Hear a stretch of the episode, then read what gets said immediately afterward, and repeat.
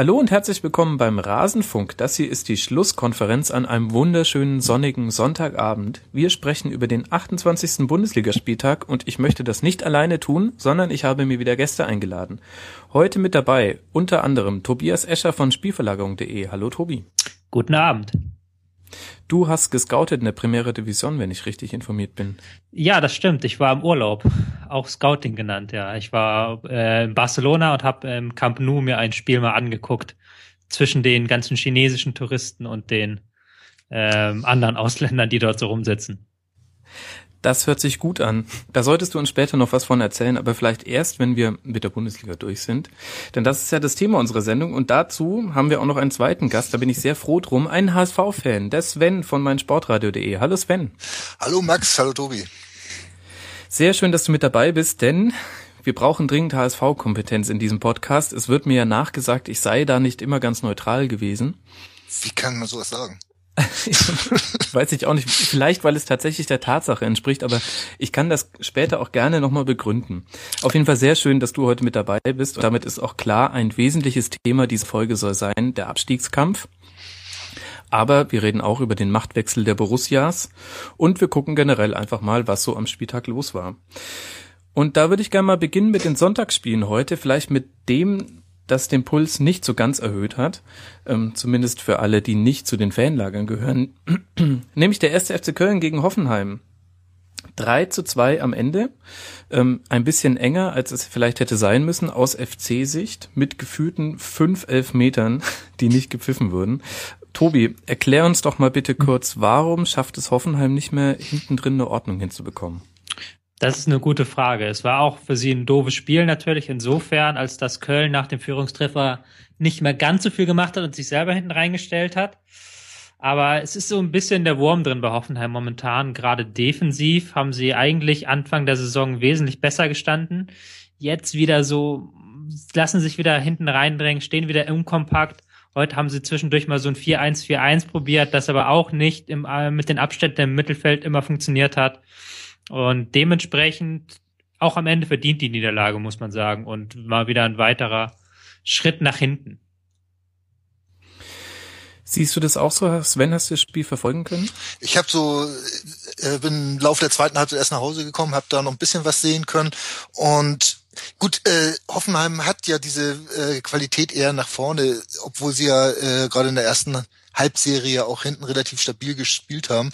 Aber äh, Köln zu knacken, da sind schon ganz andere dran gescheitert. Und insofern äh, war dieser Sieg von Köln, so wie ich das mitbekommen habe, relativ verdient. Und man kann da den Kölner schon fast zum Klassenhalt gratulieren. Ich würde sogar sagen, nicht nur fast. Also wenn wir uns angucken, die haben jetzt 33 Punkte, damit sechs Punkte vor dem Relegationsplatz und sieben Punkte vor den beiden letzten Plätzen. Also ich würde sagen, die sind durch.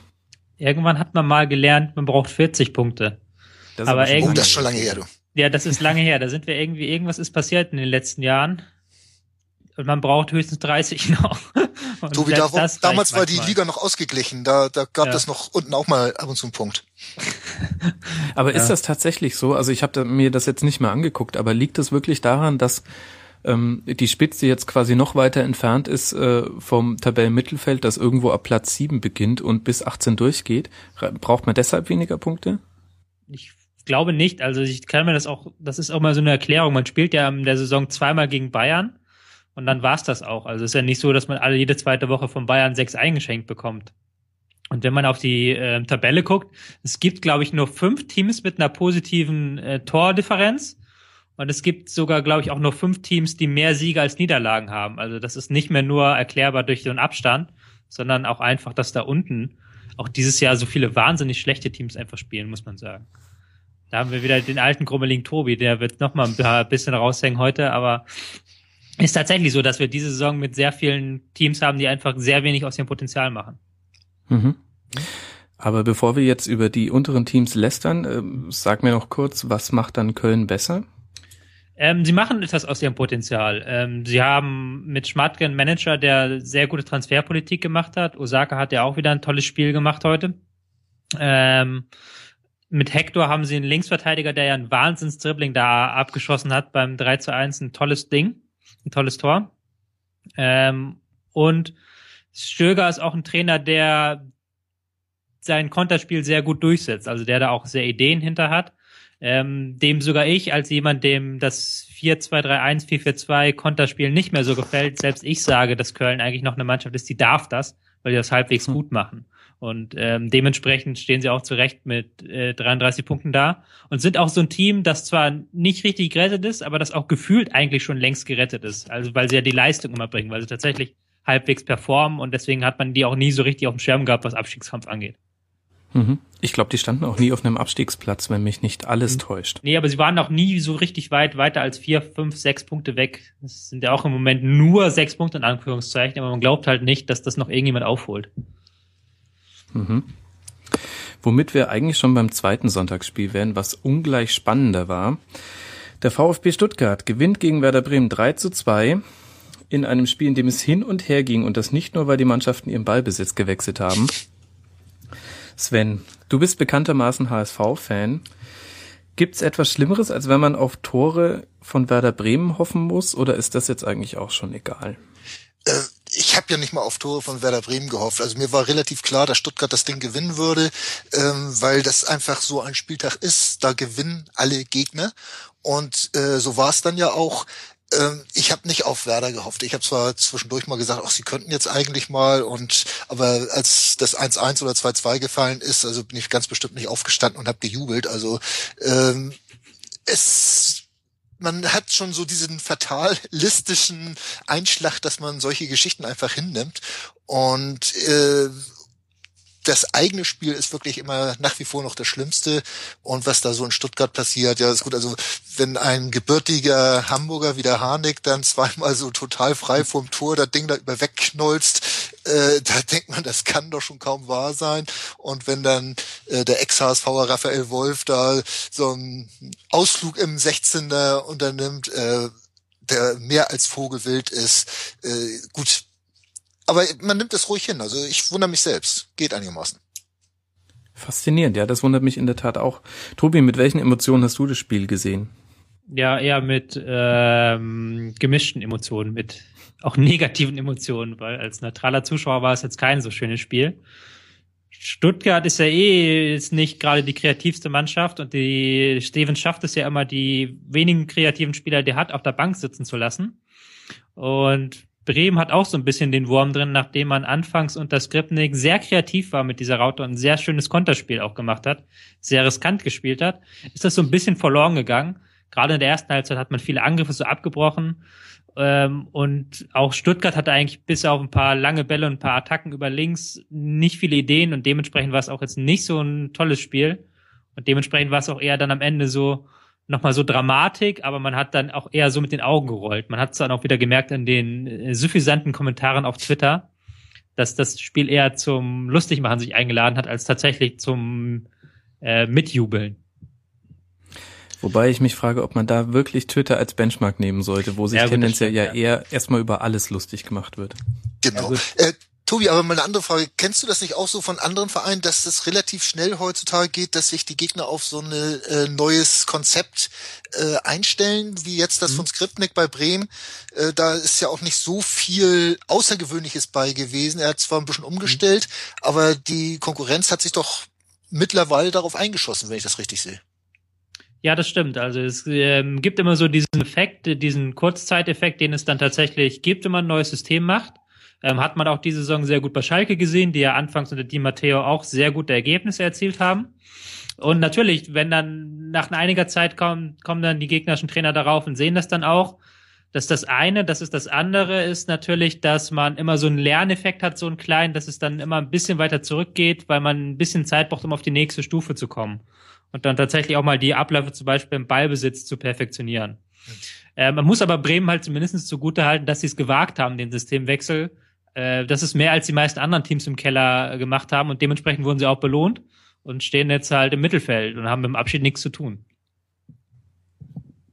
Ja, und sie haben es gewagt, auf der anderen Seite der VfB am Trainer festzuhalten. Das finde ich ja ganz mhm. interessant. Ich kann mich noch erinnern, wir haben vor einigen Spieltagen mit auch mit VfB-Fans in der Sendung sehr sehr ratlos hier gesessen und ähm, haben uns gefragt, muss jetzt nicht tatsächlich auch noch mal der Hübwagen weg, weil es irgendwie nicht geklappt hat Und ich muss aber sagen, ich weiß nicht, wie ihr das seht, aber mich hat Stevens ganz schön überrascht. Er hat ähm, immer offensiver aufgestellt und er hat daran aber auch festgehalten und letztlich wurde er heute dafür auch belohnt. Vor allem ist er schon fast zur Humorbombe geworden da in Stuttgart. Er verbreitet ja so ein äh, Spaß da in Stuttgart, wenn man das immer so mitbekommt bei den Pressekonferenzen. Also das kennen wir ja hier aus Hamburg so ein bisschen anders.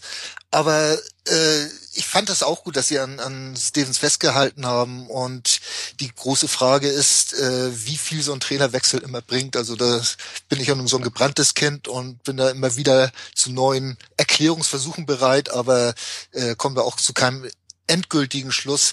Andersrum ist es so, wenn der Vorstand meint, dass es halt nicht weitergeht mit dem Trainer, dann muss er irgendwo handeln, weil um irgendwas zu versuchen. Und äh, in Stuttgart war man anscheinend nicht zu dem Entschluss gekommen. Hat mich eine Zeit lang auch gewundert, aber wir werden in sechs Wochen wissen, ob das gut war. Ne? Mhm. Ah, Sie haben ähm, sich definitiv wieder eine gute Ausgangssituation gebracht. Um euch die Euphorie ein bisschen zu bremsen und mal wieder grummelig zu werden. So gut finde ich das jetzt aber auch nicht, was Stuttgart macht. Ähm, wenn du heute zum Beispiel guckst, das 3-2 in letzter Minute, also ich meine, wer lässt denn in äh, Überzahl einen Schnittstellenpass zwischen die Innenverteidiger zu? Welcher normale Verein? Das ich möchte lösen, Werder Bremen. ja, Werder Bremen, ja. Ähm, warten auf nächste Woche. Und Wolfs Ausflug war auch ähm, der Kategorie Mitleidsausflug, kann man fast sagen. Also es war jetzt mhm. nicht so, dass Stuttgart jetzt da das Spiel super dominiert hat. Okay, sie hatten ein paar Chancen durch Harnik, aber lag auch ein bisschen dran, dass Bremen wieder diese alte Defensivschwäche hatte. Mhm. Und mhm. ich fand, Stuttgart war unter Stevens nie so richtig schlecht, aber auch nie so richtig gut. Aber es scheint momentan so, dass dieses äh, doch eher durchschnittliche, dieses defensiv halbwegs stabile und dann ab und zu mal einen guten Angriff, dass das reicht, um ähm, halbwegs da rauszukommen und, und vielleicht sogar noch den Nichtabstieg zu schaffen. Mhm. Derzeit sieht es zumindest besser aus als in den letzten Wochen. Und ähm, ganz ehrlich, ich habe mir ja gedacht, bei den vergebenen Chancen von Martin Harnik, meine Fresse, also so steigst du halt ab. Aber immerhin haben sie noch gewonnen. Da wird ihm wahrscheinlich auch ein Stein vom Herzen gefallen sein. Gut, jetzt gucken wir mal unten auf den Tabellenkeller und da haben wir jetzt die Stuttgarter auf Platz 17. Die haben äh, sechs Punkte aus den letzten sechs Spielen geholt. Nein, acht Punkte sogar, Entschuldigung. Und dahinter liegt seit heute zum ersten Mal der Hamburger Sportverein. Sven, ja. wollen wir über das Spiel gegen Wolfsburg reden? Das können wir gerne machen. Also äh, ich habe da relativ wenig Probleme mit, über dieses Spiel gegen Wolfsburg zu sprechen, weil äh, es waren so, so ein paar kleine Ansätze zu sehen, äh, vielleicht sogar in die richtige Richtung. Es gab natürlich wieder diesen hanebüchenden Fehler von äh, Kleber da nach, nach zehn Minuten, aber mhm. äh, wie man so auf Twitter festgestellt hat, das waren immerhin schon drei Minuten später als in Leverkusen. Also insofern ist da doch schon eine Entwicklung zu sehen.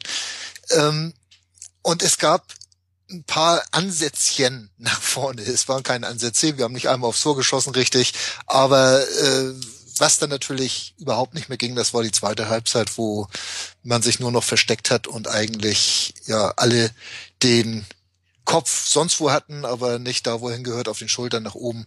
Und das ist halt unser Problem, dass wir das zu schnell zusammenbrechen dann, aber so ein paar Ansätze hat man gesehen und warum ich da kein Problem habe, äh, drüber zu reden, das ist ganz einfach. Äh, Wolfsburg und Leverkusen, das ist momentan schlicht und ergreifend nicht unsere Kragenweite, auch wenn diese Spiele äh, schlechter äh, gespielt wurden, als es nötig war, äh, muss man sich auch wieder vor Augen führen, dass Wolfsburg ein diesen hanebüchenden Fehler von Kleber gebraucht hat, um 1-0 in Führung zu gehen.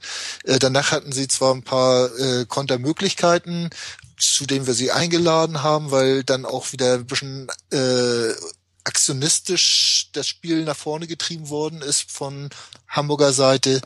Aber letztlich äh, haben sie halt auch bis zur, ich weiß gar nicht welche Minute, das war vom 17. Minute gebraucht, um das zweite Tor zu schießen und dann, okay, dann war das natürlich auch endgültig gegessen. Das heißt, du hättest so ein bisschen mit der Meinung von Heiko Westermann, der ja auch vor allem das Auftreten in der zweiten Halbzeit ähm, kritisiert hat.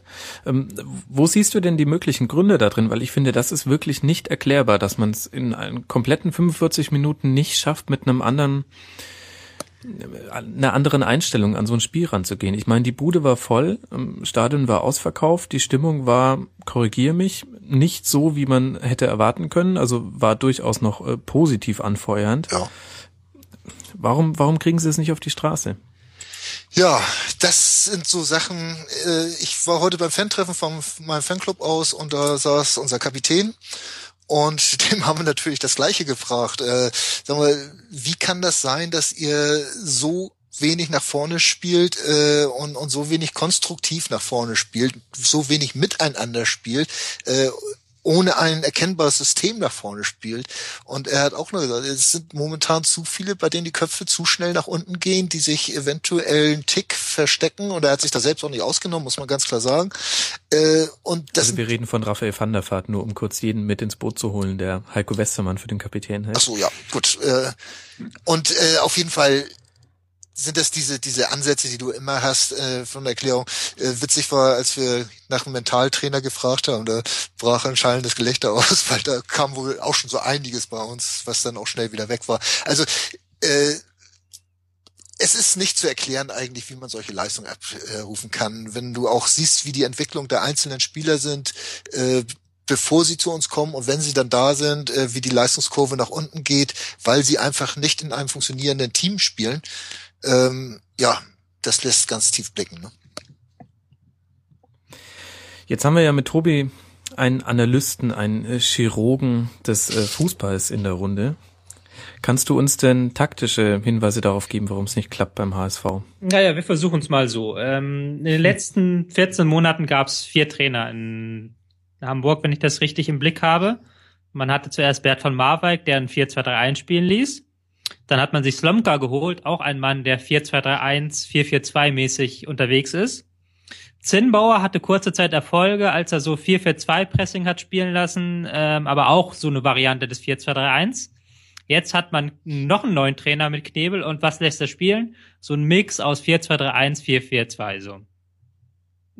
Das heißt, man hat quasi vier Trainer in einem Jahr gehabt, aber hat nicht einmal wirklich so eine große taktische Revolution gehabt da drin. Mhm. Ähm, und man muss ja auch sagen, was erwartet man von einem neuen Trainer? Entweder, dass er ein, irgendwie Charisma mitbringt, dass er die Leute mitreißt. Das ist jetzt nichts für mich persönlich, aber man kann natürlich sagen, okay, das bringt vielleicht was. Oder dass er irgendwie ein neues taktisches Konzept mitbringt. Und bei Knebel heißt es in den ersten zwei Spielen aber überhaupt nichts zu sehen, was in irgendeiner Weise Hoffnung spendet. Ähm, beim HSV ist seit zwei Jahren dasselbe Problem, dass kein Spieler aus dem Deckungsschatten wirklich rausgeht. Also das, was man so flapsig als Anbieten einfach sagen würde, dass einfach mal ein Spieler in den Raum geht, wo er frei steht. Das macht seit zwei Jahren keiner und das ändert sich auch nicht so wirklich. Und aber das liegt, aber das liegt doch nicht am Trainer, Tobi. Also wenn die Spieler zu doof sind, sich anzubieten, um es jetzt mal ein bisschen banal zu sagen, Nein. dann kann doch da der Trainer auch nichts machen. Ich weiß nicht, ob ihr die, diese Trainer-Doku damals gesehen habt. Ähm, wo verschiedene Trainer gezeigt wurden und dann gab es diese eine berühmte Szene mit ähm, in Heidenheim mit dem Schmidt, der dann einfach seinen mhm. Spieler zur Sau gemacht hat. Warum gehst du nicht aus dem Deckungsschatten endlich mal raus? Mann, wir müssen das endlich mal lernen. So, das kannst du als Trainer einfach mal sagen und ich bin ja auch ab und zu beim bin ja in Hamburg ab und zu beim Training und sowas hört man da halt nicht. Mhm. Und einfach, dass halt dieselben Fehler gemacht werden, ist das eine, aber dass halt kein neuer Trainer, dass trotz vier neuen Trainern die, die Fehler nicht abgestellt werden und dass einfach nichts Neues gewagt wird das ist ja dann kein Zufall mehr, sondern das ist ja dann irgendwo Methode. Es muss ja dann auch bei mhm. oben irgendjemand auffallen. Hallo, wir haben jetzt vier Trainer geholt, die machen aber alle taktisch so was ganz ähnliches. Mhm. Ähm, wenn, wenn, du jetzt aber auf diese vier Trainer mal eingehst, ähm, mhm. die kamen da waren die Unterschiede, wie du es eben schon äh, festgestellt hast, eher naturell zu sehen, wenn du mhm. äh, von Marwijk nimmst, äh, sehr introvertiert, äh, Training war dann so eher mal so eine zwei Stunden die Woche und dann äh, Rest war dann Fahrt nach Hause, mal überspitzt gesagt. Dann kam Slomka, der äh, die Mannschaft in der letzten Sommerpause äh, fit gemacht hat, der aber nie die Rückendeckung des Präsidiums hatte und auch mh, hm, vielleicht gar nicht so ganz gewollt war. Äh, der wurde dann ja auch relativ schnell dann abgelöst durch einen Zimbauer, der versucht hat, über Begeisterung, über Motivation ähm, bisschen Leben in die Bude reinzubringen, was ja auch zum Teil wirklich Erfolge gehabt hat, wenn man jetzt die Hinrunde sich ansieht, wo äh, der HSV zumindest defensiv ja durchaus stabil gestanden hat. Wir waren ja bis zu diesen bescheuerten München-Spiel, Bayern-Spiel, da war, hatten wir ja noch immer die, die viert oder fünf beste Defensive, obwohl wir da unten irgendwo im Keller standen. Und äh, das war ja auch vor allen Dingen sein äh, Verdienst. Wo ja. das geblieben ist, kann ich dir jetzt absolut nicht mehr sagen. Ähm, und äh, dann war es jetzt so in den letzten Tagen, äh, dass anscheinend ja, wohl vor allen Dingen Peter Knebel irgendwo ein paar Sachen gesehen hat, die bei Zimbauer ihm nicht gepasst haben und die wollte er besser machen. Äh, das Allerdings, da warte ich auch noch drauf, äh, ja. was da passiert und äh, ich kann es auch noch nicht sagen, was sich geändert hatte gegen Leverkusen. Hast, ist es dir vielleicht auch aufgefallen, dass die äh, Deckung, und das war teilweise gegen Wolfsburg auch äh, wesentlich weiter rausgeschoben hat, äh, mhm. äh, die Viererkette, als das unter Zimbauer noch war, was natürlich für diese Konterangriffe wieder anfälliger macht.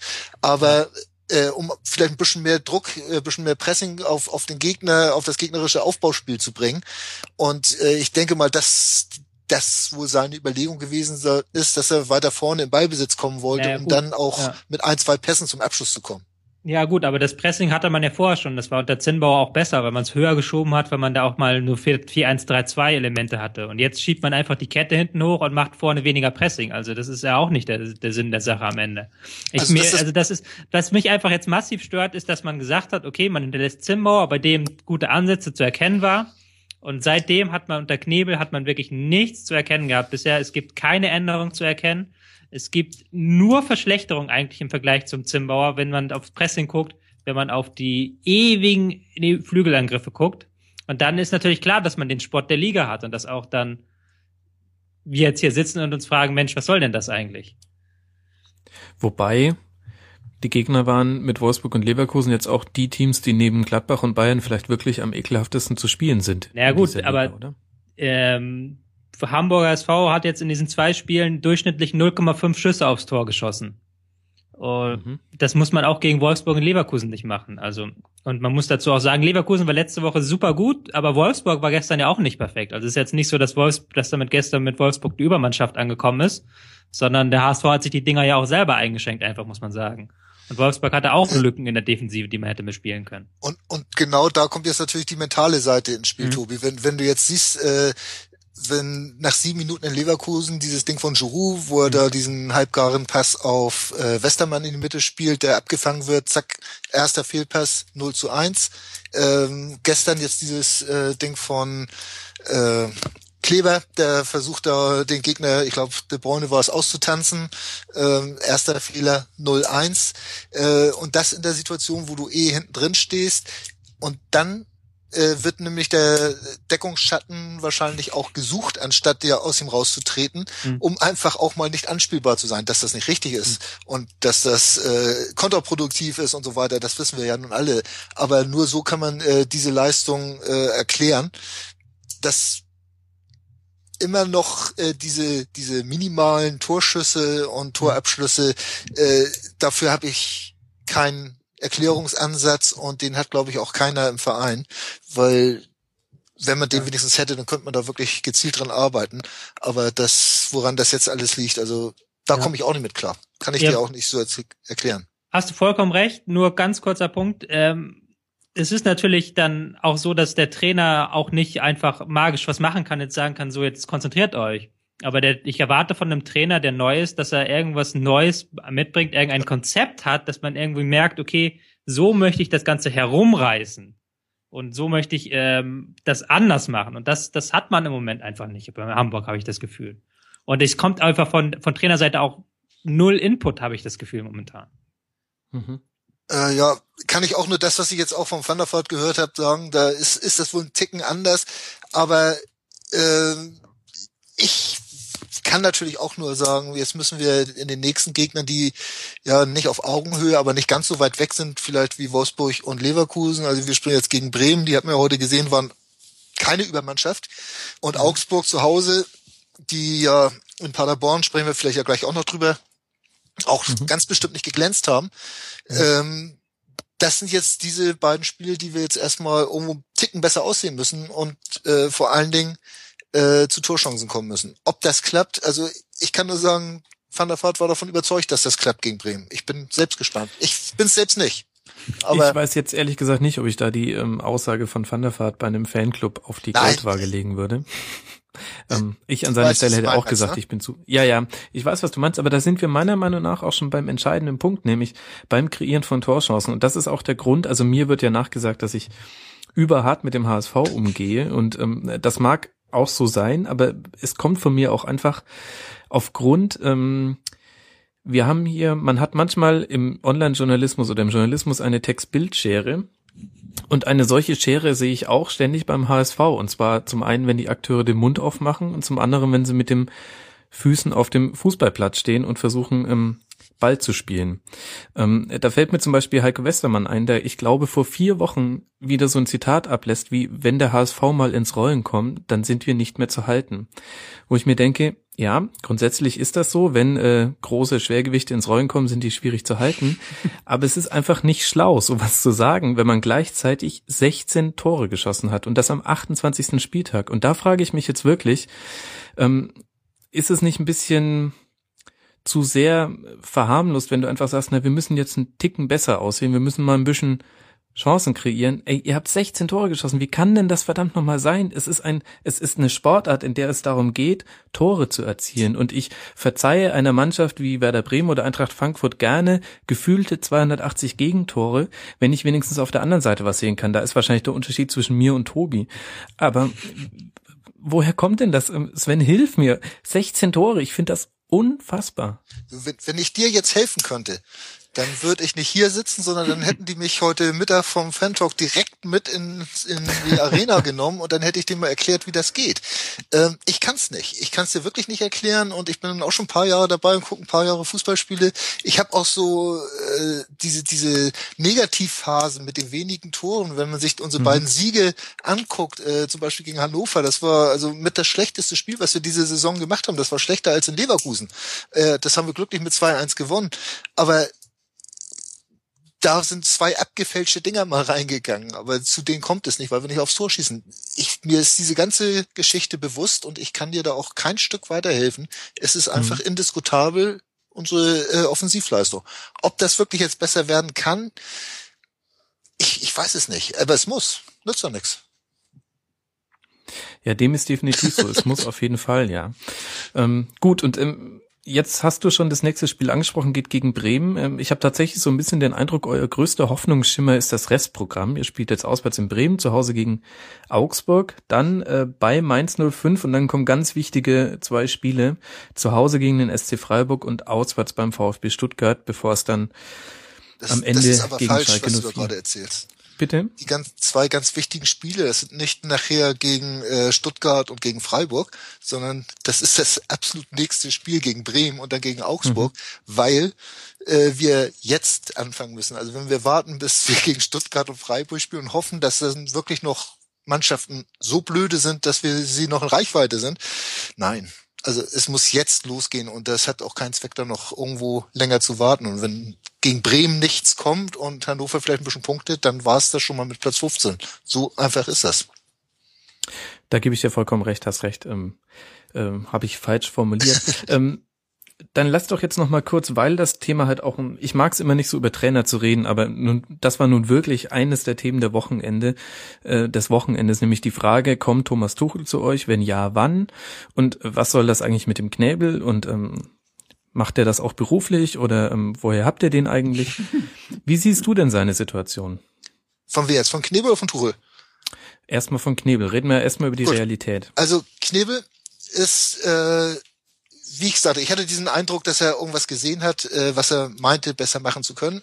Tobi gibt mir bestimmt recht, wenn ich sage, davon ist nicht viel zu sehen. Da sind wir uns mhm. ja auch einig. Ja. Ähm, was man Knebel hoch anrechnen muss, er stellt sich selbst, er nimmt sich selbst in die Pflicht. Ähm, er weiß auch, dass wir zur nächsten Saison einen neuen, einen starken Trainer brauchen, der vielleicht auch mal, Tobi, etwas anders macht. Äh, ob nun taktisch oder wie auch immer, motivationstechnisch oder sonst was. Aber deswegen ist das dieses äh, acht Spiele Ding gewesen. Man hätte jetzt irgendwo Peter Neururer ausgraben können und sagen, Peter, du bringst uns jetzt, führst die Manndeckung bei uns wieder ein und, und äh, Tobi wird zwar schreien, aber du hältst uns die Klasse und dann bist du wieder weg, kriegst eine Million und gut.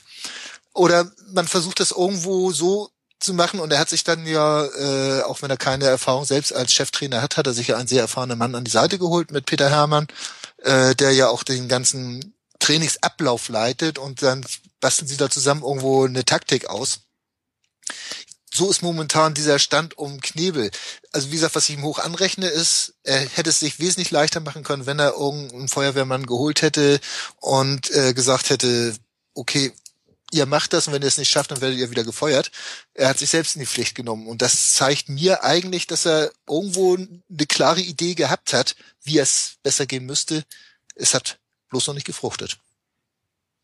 Wobei ich schon den Eindruck hatte, dass er mit der Idee, die er gegen Leverkusen versucht hat umzusetzen, das war nicht dieselbe, wie es gegen Wolfsburg gehen sollte. Oder siehst du es anders, Tobi? Der Knebel? Mhm.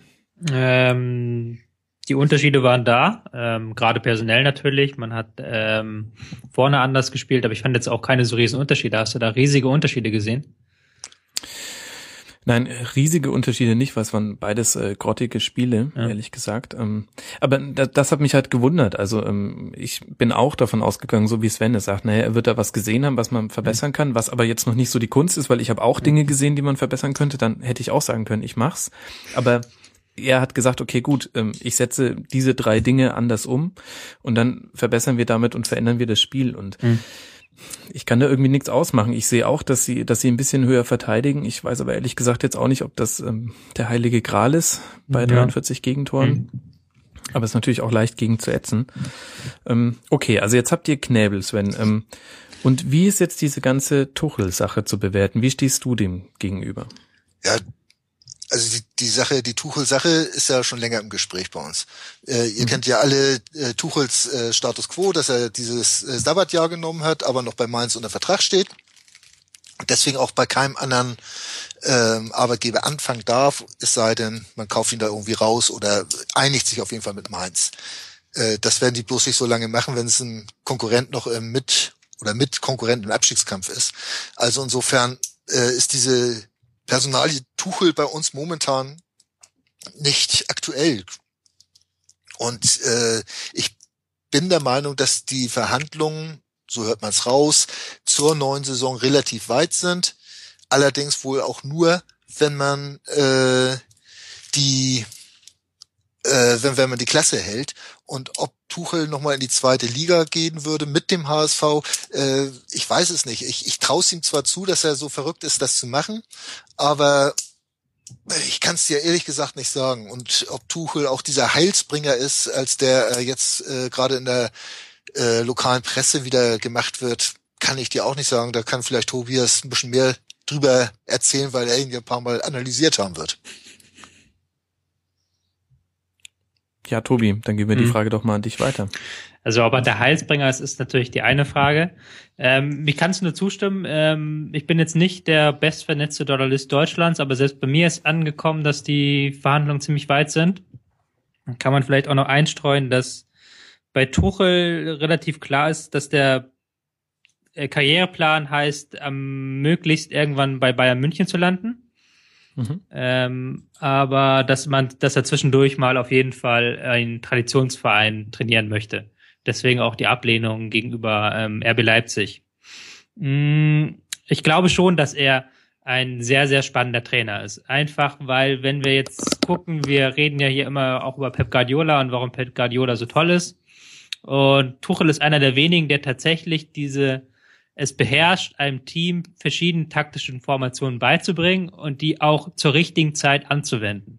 Ähm, es ist ja keine ganz so einfache Kunst. Ähm, er hat bei Mainz bewiesen, dass er nicht ein Mann ist, der nur eine ähm, taktische Formation beherrscht und die dann immer durchzieht, sondern der da ganz flexibel dran geht. Natürlich auch ein Mann, der im deutschen Spiel doch relativ verhaftet ist mit Konterfußball, schnellem Fußball, aber es muss ja nichts Falsches sein.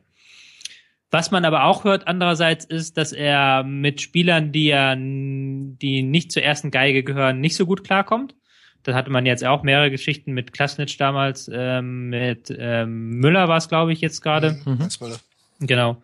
Ähm, das könnte natürlich beim HSV potenziell ein Problem sein, wo immer ein paar Diven dabei sind. und auch immer ein paar Allstars, die eigentlich ähm, zu viel verdienen für das, was sie leisten. Aber ich glaube schon, dass er auf jeden Fall in Hamburg ein interessanter Name wäre. Das definitiv, wobei die Frage ist, wo ist Thomas Tuchel kein interessanter Name, wenn er durchaus ja auch beim FC Bayern im Gespräch gebracht wird.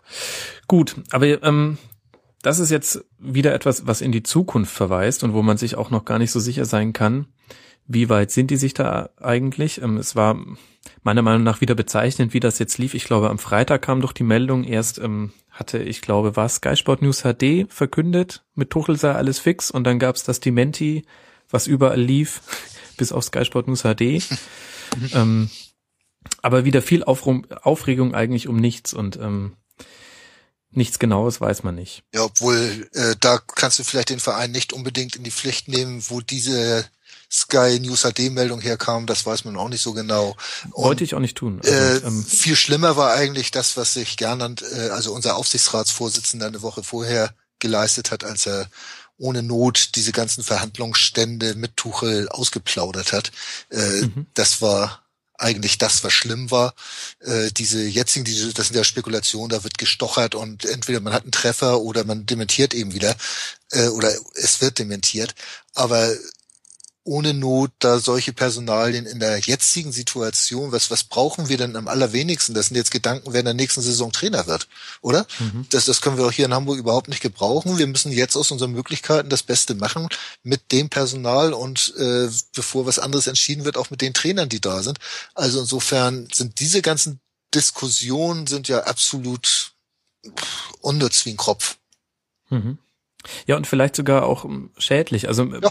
ich will es nicht überinterpretieren, aber es besteht schon die Möglichkeit, also es macht Knäbel jetzt auch vor der Mannschaft nicht stärker. Ich ähm, habe leider gerade vergessen, aber es gab einen Spieler von euch, der im Interview gefragt wurde nach dem Spiel gegen Wolfsburg, ja, was hat sich denn unter dem neuen Trainer verändert? Und dann hat er nur irgendwie gesagt, da möchte ich jetzt nicht drauf antworten. Louis Holtby war's. Äh, Louis Holtby, ja. Louis Holtby war's, der hat äh, gesagt, das kann man natürlich äh, in zwei zweierlei Hinsicht sehen. Äh, wie sollst du jetzt erstmal nach 02 jetzt deinen aktuellen oder 02, 04 äh, jetzt deinen aktuellen Trainer über das grüne über den mhm. grünen Klee loben, wenn du auch selbst wirklich down bist. Holtby kam äh, aus der Ecke, äh, ich glaube aus der Fantribüne, der hat sich, da gibt's auch so ein schönes Video, auf Facebook habe ich das heute gesehen, äh, wie er sich da mit den Fans ja gezofft hat, äh, positiv gezofft hat, also Emotionen gezeigt hat. Und das war ja auch in diesem Interview so.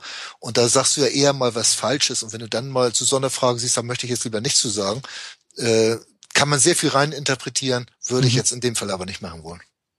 Ja.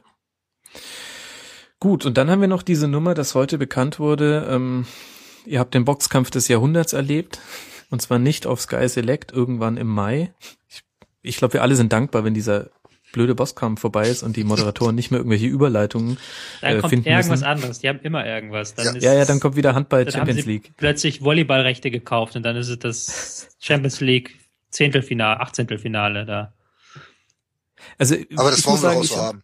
Ich habe inzwischen mein mein äh, mein äh, kabarettistischen Dreh gefunden, dass ich das genießen kann. Ich achte jetzt einfach immer nur drauf, welche Überleitung die Moderatoren verwenden, um mhm. dann quasi auf die Einblendung zu reagieren. Und dann gibt's halt so ein paar Verweigerer, so Marcel Reif, der der rotzt das auch eher so hin, so ja. nach dem Motto, na, ich muss halt. Aber ähm, zum Beispiel heute gab's äh, Fritz von Ton und Taxis hat natürlich das gute alte Holz ähm, wieder rangenommen. Er hat gemeint, hier wird gerade viel geholzt und viel geholzt wird auch am 2. Mai beim Boxkampf des Jahrhunderts. Das fand ich sehr schön. Wobei ich auch lustig finde, nur einmal ganz kurz, äh, dass die, die alle diesen Kampf des Jahrhunderts, der der Slogan des Kampfes ist, den findet jeder scheiße und man merkt es auch.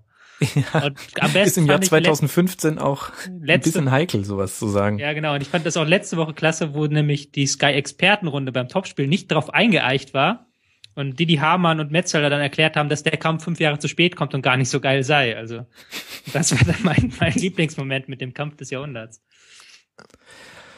Gut, aber worauf ich eigentlich hinaus wollte, war ja die, ähm, die, ja, ich weiß nicht, Schlägerei ist jetzt vielleicht ein bisschen viel gesagt, aber es ging heiß her in der Halbzeitpause zwischen Berami und Giroud, Sven.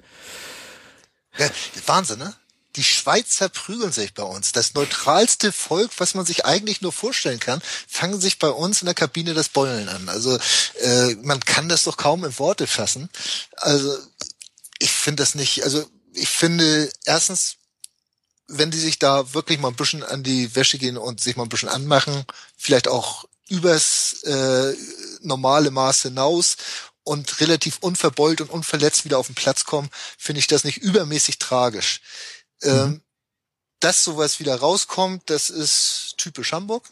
Äh, mhm. Bei uns kommt so ziemlich alles raus, obwohl wir das äh, ja in diesem Jahr zwei, dreimal geschafft haben, äh, mit mit paar Ankündigungen wirklich alle zu überraschen, auch die gesamte Presse. Aber solche Sachen kommen bei uns generell raus. Das war schon, als Pagelsdorf Lumpi Spörl gegen Schienbein getreten hat oder was da nicht alles gewesen ist und wer wann geraucht hat und über den Zaun gehüpft ist in der 83er Zeit, da hat es noch keinen interessiert, weil da noch Erfolg war.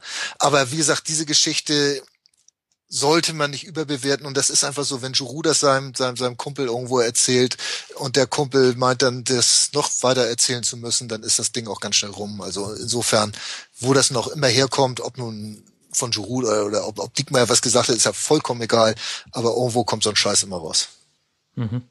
Ja, man soll es nicht überinterpretieren, aber es passt irgendwie so ganz gut ins Gesamtbild, dass Natürlich. ihr. Natürlich. Auf dem Platz ergeben sie sich und in der Kabine hm. bollen sie sich. Ist wunderbar. Passt. Kann man nichts zu sagen hübsch. Das, das meinte ich ehrlich gesagt gar nicht. Ich meinte eigentlich eher, ähm, äh, dass es halt, ähm, also es reicht nicht, dass ihr sportlich gerade äh, Schlagzeilen macht, sondern es gibt eben, es gibt noch dieses Tuchel-Thema, es gibt noch dieses Halbzeitschlägerei-Thema, ähm, es gibt noch das ähm, Knäbel stellt sich nicht gerade vor seine Spieler-Thema. Also ihr habt wirklich gerade so viele Brandherde. Da müsste man wahrscheinlich schon drei Felix Magats holen, um die zu löschen. Oh, ich krieg gerade von Tanja, die muss ich mal ganz doll grüßen, die Berichtigung, dass es Benno Müllmann war mit Lumpis Schienbein. Da hat sie auch vollkommen recht. Das war nicht Pagesoff, der hätte das auch gar nicht gemacht, der war nicht schnell genug. Also Benno Müllmann, sorry. ja, aber du hast natürlich vollkommen recht, dass da ein Nebenkriegsschauplatz nach dem anderen kommt. Äh, wie gesagt, der wenn man den Gernand noch dazu nimmt mit dieser Trainergeschichte und sonst was, das ist alles nicht förderlich, das wissen wir doch ganz genau. Äh, können wir thematisieren, müssen wir nicht. Äh, jeder, der drüber redet, macht's schlimmer. Also was soll's. Halten wir die Klappe.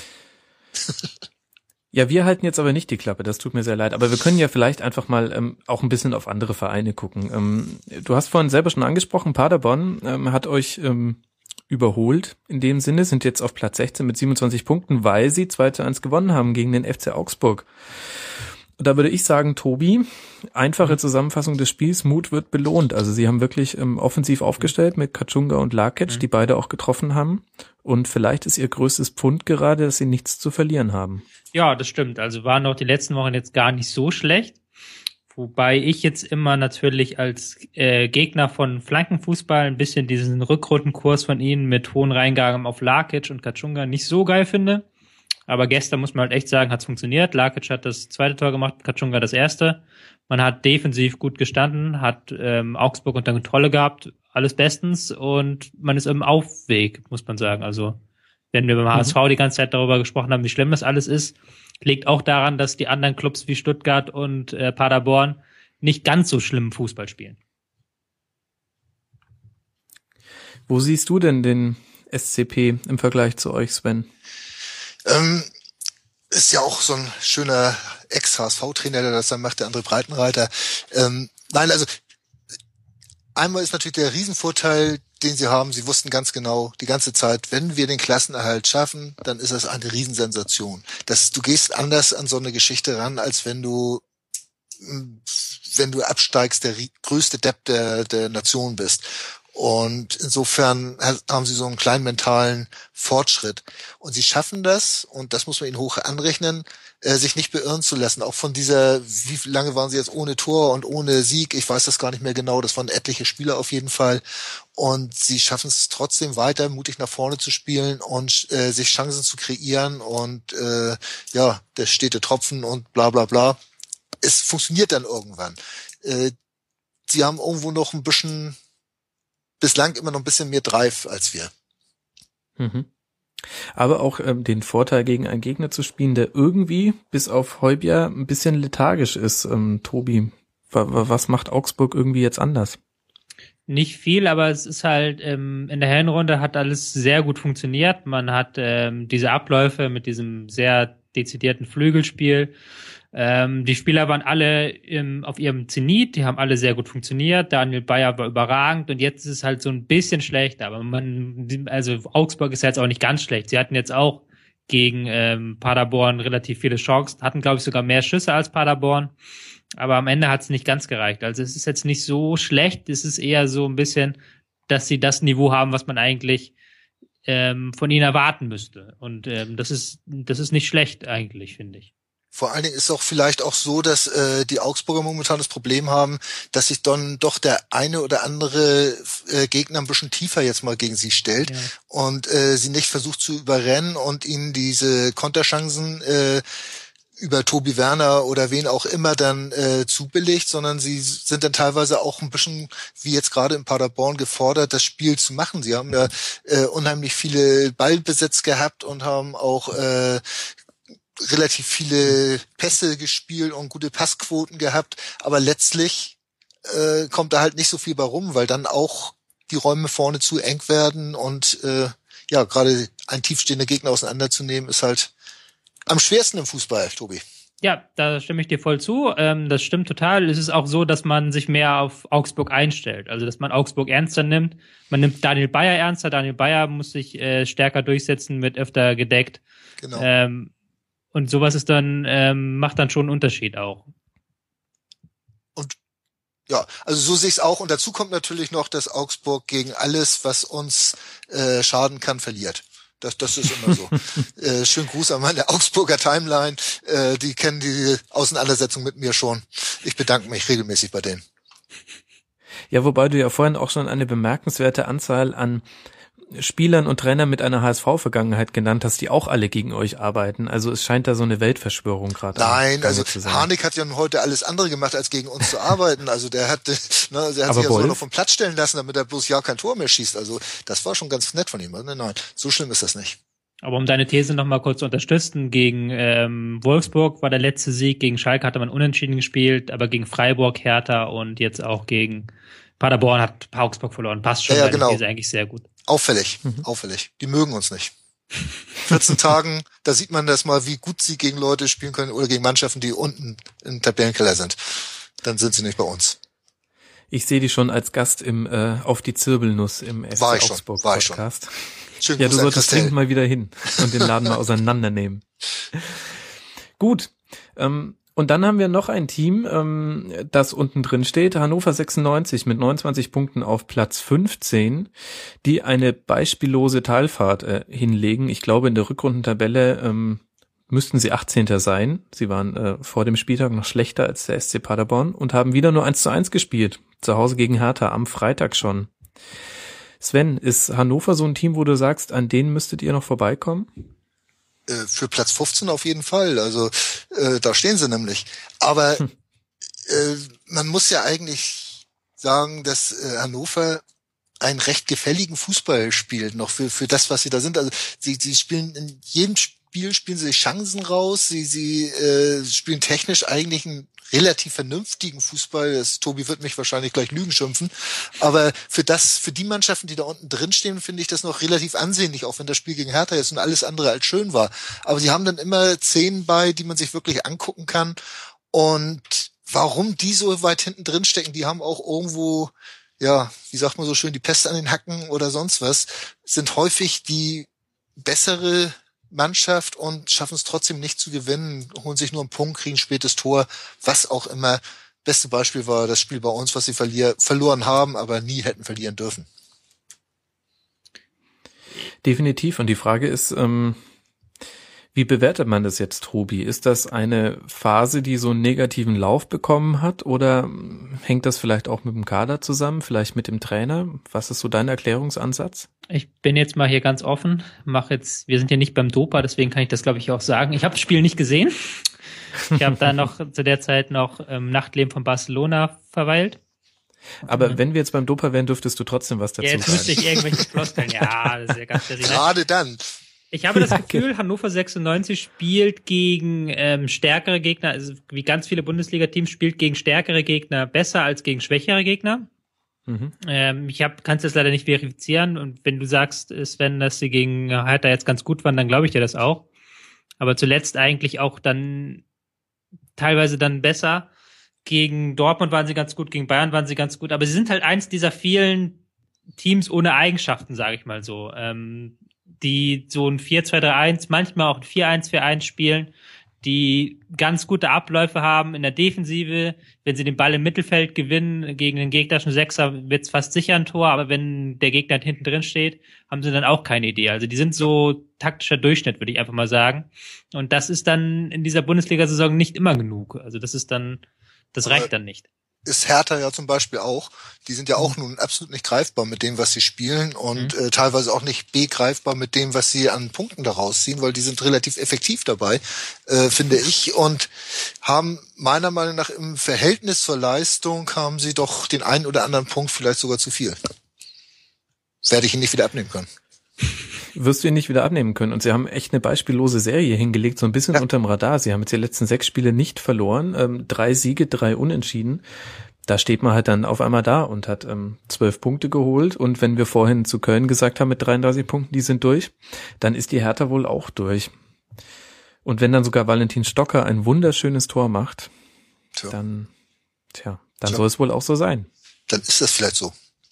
Ja, also die Hertha ist kein Ziel mehr für euch. Das hätte man unbedingt vor ein paar Spieltagen auch noch nicht so gedacht. Nee, vor allen Dingen, aber, das Spiel hätten wir auch ja. nicht verlieren dürfen gegen Hertha. Ja, das sagen aber irgendwie 80 Prozent der Mannschaften, die gerade gegen Hertha verlieren. Ja, also das, das ähm, ist genau das, was ich meine. Also das sind diese Spiele, äh, wo, wo Mannschaften wie jetzt vielleicht auch Hannover das einfach nicht packen, äh, so, so ein Spiel einzutüten. Und, und die Hertha, die schafft es. Die, die, wie du jetzt eben gesagt hast, äh, die haben Lauf, die, die äh, haben auch vielleicht die Brust dazu, äh, machen dann aus den wenigen Chancen, machen sie dann auch äh, äh, das ein oder andere Tor und das langt dann halt. Und ja, so kannst du dich retten. Und das ist bei Köln ja auch nicht viel anders. Die, die sind ja auch nicht drückend überlegen jetzt, aber die holen sich Punkt um Punkt und äh, unheimlich stabile Abwehr. Und auch, auch so kann das dann lang. Mhm. Aber um äh, jetzt Hertha nicht äh, zu schlecht zu reden, ich finde auch, dass sie auch wirklich sehr, sehr gute Konter gefahren sind, die letzten äh, Spiele. Das hat man auch gegen Hannover wieder gesehen. Jedes Mal bei Ballverlust Hannover im Spielaufbau, und da gab es einige, weil es ist Hannover in der derzeitigen Form, wurde es jedes Mal gefährlich. Also ähm, es ist nicht nur so, dass Hertha ähm, ähm, vom Glück gesegnet und geküsst ist, ähm, sondern sie haben auch tatsächlich ein ganz gutes Spiel ähm, nach Balleroberung. Das hat der Dada ihnen gut mhm. drauf geschafft. Muss ich nochmal dir zustimmen, auf jeden Fall. Ich finde auch unter Dada ist die Raumaufteilung der Defensive ein bisschen besser geworden, ein bisschen weg von diesen Mannorientierungen, die und der, die Luoka immer hatte. Ja, also es ist ein bisschen Glück natürlich, aber ich finde auch, es ist okay, dass sie da jetzt ein paar Punkte geholt haben. Oh, gut. gut, und dann haben wir auf Platz 14 ebenfalls mit 29 Punkten noch den SC Freiburg. Die haben auf Schalke 0 zu 0 gespielt, also einen Punkt geholt, wobei es sich ein bisschen nach Punkten, verlorenen Punkten angefühlt hat durch den verschossenen Foul-Elfmeter. Ähm, lasst mal erst über Freiburg reden und dann können wir ja vielleicht dann mal zu Schalke und dem internationalen Geschäft übergehen. Ähm, Tobi, du hast noch im Rasenfunk prophezeit in der Hinrunde noch, dass du ähm, Freiburg jederzeit eine Serie zutraust, mhm. die sie dann da unten rausführt. Jetzt haben sie zweimal gewonnen und einmal unentschieden gespielt. Ist das schon die Serie, die du prophezeit hast? Jetzt kannst du es sagen. Ja, das, die letzte Rasenfunk-Teilnahme ist aber jetzt auch schon ein paar Monate her, also. Ja, ja, also du hast wahnsinnige seherische Fähigkeiten ja, ja, da kommt Wahnsinn. die Serie gerade zur rechten Zeit so. Ich habe extra gewartet, bis diese Serie kommt, bis ich wiederkomme. Ähm, mhm. Freiburg spielt das kann ich wiederholen, eigentlich genau das, was man vor Monaten auch gesagt hat, weil sie machen jetzt auch nicht so viel anders. Sie haben noch immer noch dieses 4-2-3-1, kommen immer noch über das Kämpferische, immer noch mit schnellen, äh, flachen ähm, Attacken, auch gerne mit Einbeziehung der Flügelspieler. Und das funktioniert halt. Ähm, das hat jetzt gut funktioniert gegen Schalke, auch weil Schalke mal nicht die Fünferkette äh, genutzt hat, sondern mal mit einem 4-2-3-1 gespielt hat. Und momentan geht das einfach. Momentan hat man auch dieses Matchglück, das einfach auch in der Hinrunde total gefehlt hat, wo man total unnötig die Punkte hat liegen lassen. Und ich bleib auch jetzt dabei, dass ich sage, dass Freiburg am Ende nicht unter den letzten drei stehen wird. Sven, glaubst du auch? Naja, vor allen Dingen, äh, die haben ja ihren entscheidenden Joker gezogen, sie haben ja neuen Rasen verlegt. Und das hat ja schon in den letzten Jahren immer hingehauen, wenn sie neuen Rasen hatten, dann haben sie auf einmal wieder Tore geschossen und Spiele gewonnen. Ähm, ich habe größten Respekt nach wie vor für das, was da in Freiburg abgeht und was seit Jahren in Freiburg abgeht. Ähm, das ist immer so das, wo wir HSV-Fans immer so mit so einem weinenden Auge hingucken, wenn da diese Mannschaften sind, die aus relativ bescheidenen Möglichkeiten doch sehr viel machen. Und äh, das nötigt mir Respekt ab, auf jeden Fall. Und äh, auch dieses Spiel auf Schalke jetzt, okay, es war nachher ein unglückliches 0-0 wegen dem verschossenen Elfmeter, aber andersrum, wenn, wenn du diese ganzen Zahlen dann wieder siehst, dass Schalke mit 83 Prozent Passquote, 67 Prozent Ballbesitz und 58 Prozent Zweikämpfe, 21 zu 10 Torschüsse nachher einen glücklichen Punkt geholt hat, äh, das kann man ja auch alles gar nicht mehr glauben im Prinzip, weil, äh, naja, äh, die auch wesentlich aktiver gewesen sind, aber einfach nicht das Mittel gehabt haben, also diese entscheidende Durchschlagskraft zu entwickeln, kennen wir was von. Mhm. Okay, bevor wir gleich noch länger über Schalke und dann auch den Kampf um die internationalen Plätze reden, dann lasst uns jetzt nochmal auf die Teams gucken, die da hinten drin stehen. Ich würde mal sagen, wir machen den Cut hinter Mainz und fangen an mit Freiburg, Hannover, Paderborn, Stuttgart und den HSV. Sven, welche drei werden am Ende der Saison auf den letzten drei Plätzen liegen? Also wenn du den Cut hinter Mainz hast, dann fang ich mal mit Mainz an. Ähm, weil Mainz sehe ich noch nicht als gerettet, äh, muss ich mhm. ganz klar sagen. Das sind vier Punkte zu Platz 16. Also es ist noch möglich. Ähm, ich werde uns jetzt einfach mal auf Platz 16 hochhieven noch. Äh, Tobi darf mich fragen, wie wir das machen wollen. Ich werde es ihm aber nicht erzählen. Dann werde ich dich fragen. Dir erzähle ich schon gar nichts, das weißt du auch. Ähm, oh Mann wir müssen dafür in Stuttgart gewinnen. Also wird Stuttgart hinter uns sein.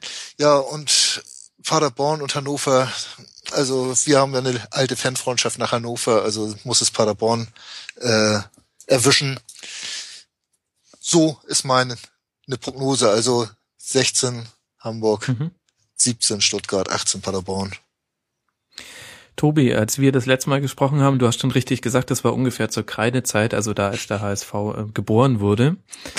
Ähm, da weiß ich noch, dass, äh, dass Bremen noch weit hinten drin stand mhm. und wir auch die Kader uns angeguckt mhm. haben von allen Vereinen hinten drin und da gesagt haben, also vom Kader und von auch vom Spielsystem her müsste eigentlich der HSV die besten Chancen haben, nicht abzusteigen. Mhm. Damit haben wir schon bewiesen, dass wir wahnsinnig viel Fußballkompetenz haben. Mhm. Denn Sie stehen auf Platz 18. Ähm, würdest du die Meinung jetzt revidieren? Wie siehst ja. du die Teams da hinten? Man drin? muss dazu sagen, ich habe damals auch gesagt, Bremen, die würde ich nicht mit der Kneifzange anfassen. ja. Weil ich keine Ahnung hätte, wie man die hinten rausführen soll. Und jetzt sind die da vorne auf neun. Also da sieht man, wie viel Ahnung ich habe. Dementsprechend mache ich genau dasselbe jetzt mit dem HSV und sage jetzt, ich habe keine Ahnung, wie die da hinten rauskommen wollen jetzt. So bei Hannover 96 zum Beispiel kann ich mir vorstellen, dass Korkut entweder eine Idee hat oder dass man vielleicht auch Korkut entlässt und dann irgendwie ein Feuerwehrmann da doch noch ein bisschen Motivation reinbringt. Ähm, dementsprechend beim HSV habe ich einfach im Moment keine Rettungsszenarien im Kopf und dementsprechend sind mhm. die da hinten drin für mich. Stuttgart sah ganz gut aus zuletzt, könnte vielleicht 16 machen, könnten da mit Paderborn und vielleicht auch noch Mainz da um 16 kämpfen. Die Paderborn ist dann aber auch noch ein Kandidat. Bei aller Liebe zu Paderborn, aber jetzt ein Sieg und der war jetzt auch nicht so überragend. Das glaube ich wird schwierig für Paderborn. Mhm. Okay, und weil ihr es jetzt beide schon mit angesprochen habt, ähm, erkläre ich euch kurz, warum ich meins rausgenommen habe mhm. aus dem Abstiegskampf und ihr dürft dann sehr gerne dagegen argumentieren. Ja. Ich finde, dass ich durchaus nach dem äh, Trainerwechsel von Casper zu ähm, Martin Schmidt äh, einiges wieder verändert hat. Also Mainz spielt taktisch gar nicht so sehr, sondern tatsächlich eher so von der Einstellung her. Sie spielen wieder mit mehr Mut zum Risiko. Sie gehen öfter in Überzahlsituationen auf den ballführenden Spieler drauf und gewinnen dann dadurch den Ball auch öfter. Stehen dafür hinten nicht mehr ganz so sicher, aber ich glaube, dass das viel näher an dem ist, was Mainz in seiner DNA so verankert hat und habe sie jetzt auch ähm, gegen Leverkusen dann ähm, nicht so schlecht gesehen ähm, sind ja auch nochmal rangekommen äh, bis aufs 2 zu 3 und ich glaube ehrlich gesagt, dass das nur eine Frage von Spieltagen ist, bis Mainz nochmal ähm, mindestens ein Dreier gelandet hat und dann sind die de facto raus bei jetzt 31 Punkten. Und jetzt kommt ihr. Das Ding ist, ich stimme dir zu in der Sache und auch in der Analyse, aber ich bin aus ideologischen Gründen dafür, dass Mainz absteigt. Jetzt bin ich gespannt. Und zwar bin ich seit Jahren kämpfe ich gegen den Begriff Abstiegskampf weil ich das mhm. ganz grässlich finde. Ich finde, man sollte immer versuchen, Fußball zu spielen. Und man hat ja auch Hüllmann dann mit der Begründung entlassen, dass man wieder mehr zum Kampf zurück möchte. Das, was du gerade gesagt hast, mehr zu der Mainzer DNA. Mhm. Und ich finde es ganz grässlich, dass das funktioniert auch noch. Also, dass Mainz dafür auch noch jetzt belohnt wird und tatsächlich jetzt die letzten Spiele, ähm, ich glaube, was hatten sie? Neun, nee, äh, sechs Punkte aus den Spielen davor, aus den vier Spielen davor und auch ganz überzeugend gespielt, also dass das auch noch funktioniert. Und Schmidt ist ja auch mhm. eigentlich ein guter Trainer, aber ich alleine dafür, dass sie einen Trainer entlassen, weil er zu viel spielerisch machen will, weil er zu gut äh, spielerisch ist und zu wenig Kampf macht, das das finde ich nicht gut. Deswegen, das ist jetzt eine ganz persönliche ideologische Grundsatzfrage, die mich hier antreibt. So. Die waren doch spielerisch gar nicht mehr gut unter. Nee, unter die waren auch nicht, die waren auch nicht so gut. Das stimmt alles nicht. Ist ja Quatsch, aber es war halt, es geht um die Begründung einfach. Also, sie haben es tatsächlich immer versucht mit Kurzpassspiel und sowas. Ähm, war nicht gut immer, war, und unter Schmidt ist auch eigentlich vieles besser geworden, aber diese Begründung, die Herr Heidel da genannt hat, die geht mir gegen mhm. den Strich. Und Max, wenn du von mir auch noch eine Begründung willst, warum ich gesagt habe, dass sie da drin bleiben. Sie haben jetzt, wir haben eben festgestellt, gegen die bärenstarken Freiburger äh, ein Endspiel sozusagen. Freiburg wird das gewinnen und hm. äh, wird deswegen Mainz noch wieder in den Abstiegskampf mit reinschieben. Und dann geht ihnen mhm. nämlich auch wieder die Muffe und dieser kurze kämpferische Höhenflug unter Martin Schmidt, der ist es gewesen. Okay, wir, wir dürfen gespannt sein. Meine Prognose ist ja, egal wie äh, Mainz gegen Freiburg jetzt ausgeht, ähm, die haben jetzt schon 31 Punkte, damit sind die schon so gut wie raus. Früher waren es 40 Punkte, heute sind es, keine Ahnung, wahrscheinlich, wenn man mehr als 16 Tore geschossen hat, ist man heutzutage schon fester Nicht-Absteiger in der ersten Liga. Deswegen, ich, ich glaube es ehrlich gesagt nicht, dass, ähm, dass sich nicht noch mindestens drei Teams finden, die schwächer sind als Mainz. Aber gut, schauen wir einfach mal. Mainz Aber dann ja, sind wir ja schon einfach ja. auch das sechstbeste Torverhältnis in der Liga. Ja, also. Das ist unglaublich. genau, mit 37 zu 39 Toren. Ja. Sie hatten auch wahnsinnig viele Unentschieden, äh, 13 Unentschieden, ähm, wo halt auch immer mal wieder eins dabei war, was auch eigentlich drei Punkte hätten sein dürfen. Also ich sehe meins, ehrlich gesagt, eigentlich gar nicht da unten drin. Gucken wir mal. Vielleicht werde ich Lügen gestraft. Aber dann lasst mal den Blick vom Hintern der Tabelle lösen und äh, in den Kopfbereich gucken. Der Kampf um die internationalen Plätze. Und da ist die Frage, wie spannend wird das eigentlich noch sein, wenn man sich anschaut? Also Champions League Plätze sind ja eigentlich, da ist nur noch spannend, wer die, in die Quali muss. Wir haben Bayern Wolfsburg sowieso durch, alles klar. Gladbach mit 53 Punkten, Leverkusen mit 51 Punkten. Haben beide am Wochenende gewonnen da ist die einzige Frage, wer von denen Dritter oder Vierter wird. Ähm, jetzt waren wir schon beim Spiel Mainz-Leverkusen, deswegen lass uns kurz über Leverkusen sprechen. Ähm, Tobi, hättest du so ein Spiel wie jetzt in Mainz erwartet nach dem DFB-Pokalspiel gegen die Bayern? Ähm, ja, weil Leverkusen immer Vollgas gibt und ähm, weil Leverkusen immer Pressing, Pressing, Pressing, immer Vollgas nach vorne und weil es jetzt mittlerweile das System Schmidt auch immer besser funktioniert. Man muss sagen, in Deutschland würde ich sagen, ist Leverkusen momentan die dominanteste Mannschaft, noch vorm FC Bayern. Mhm. nee, gar nicht jetzt dominant im Sinne von Ballbesitzfußball, sondern einfach, dass sie den Raum kontrollieren, einfach über ihr Pressing. Und dass der Gegner nur das spielen kann, was Leverkusen möchte. Hat nicht ganz über 90 Minuten funktioniert jetzt gegen Mainz, aber hat doch über weite Strecken funktioniert.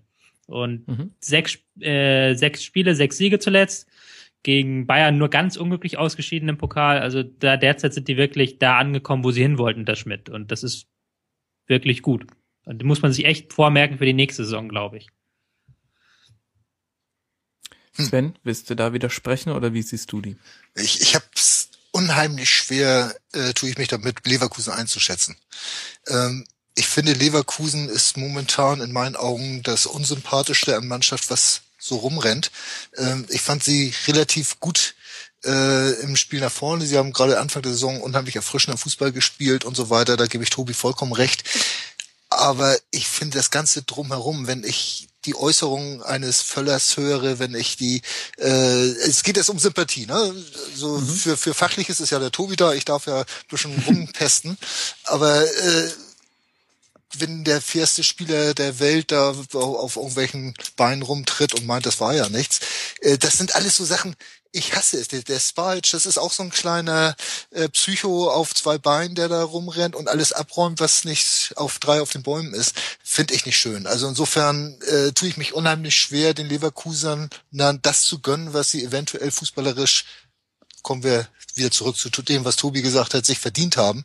Also ich hoffe ganz stark auf äh, in diesem Zweikampf um Platz drei auf Mönchengladbach. Vielleicht unterfüttern wir deine These noch mit, äh, mit Fakten ähm, und dann können nämlich eigentlich eure beiden Thesen zusammengebracht werden. Denn diese Dominanz, die der Tobi angesprochen hat, die hängt auch wesentlich damit zusammen, dass Leverkusen auch wirklich ganz, ganz viele kleine Fouls ja. macht, mhm. ähm, die sehr selten eigentlich zu gelben Karten führen. Trotzdem sind sie unfairstes Team der Liga, nach Karten gesehen.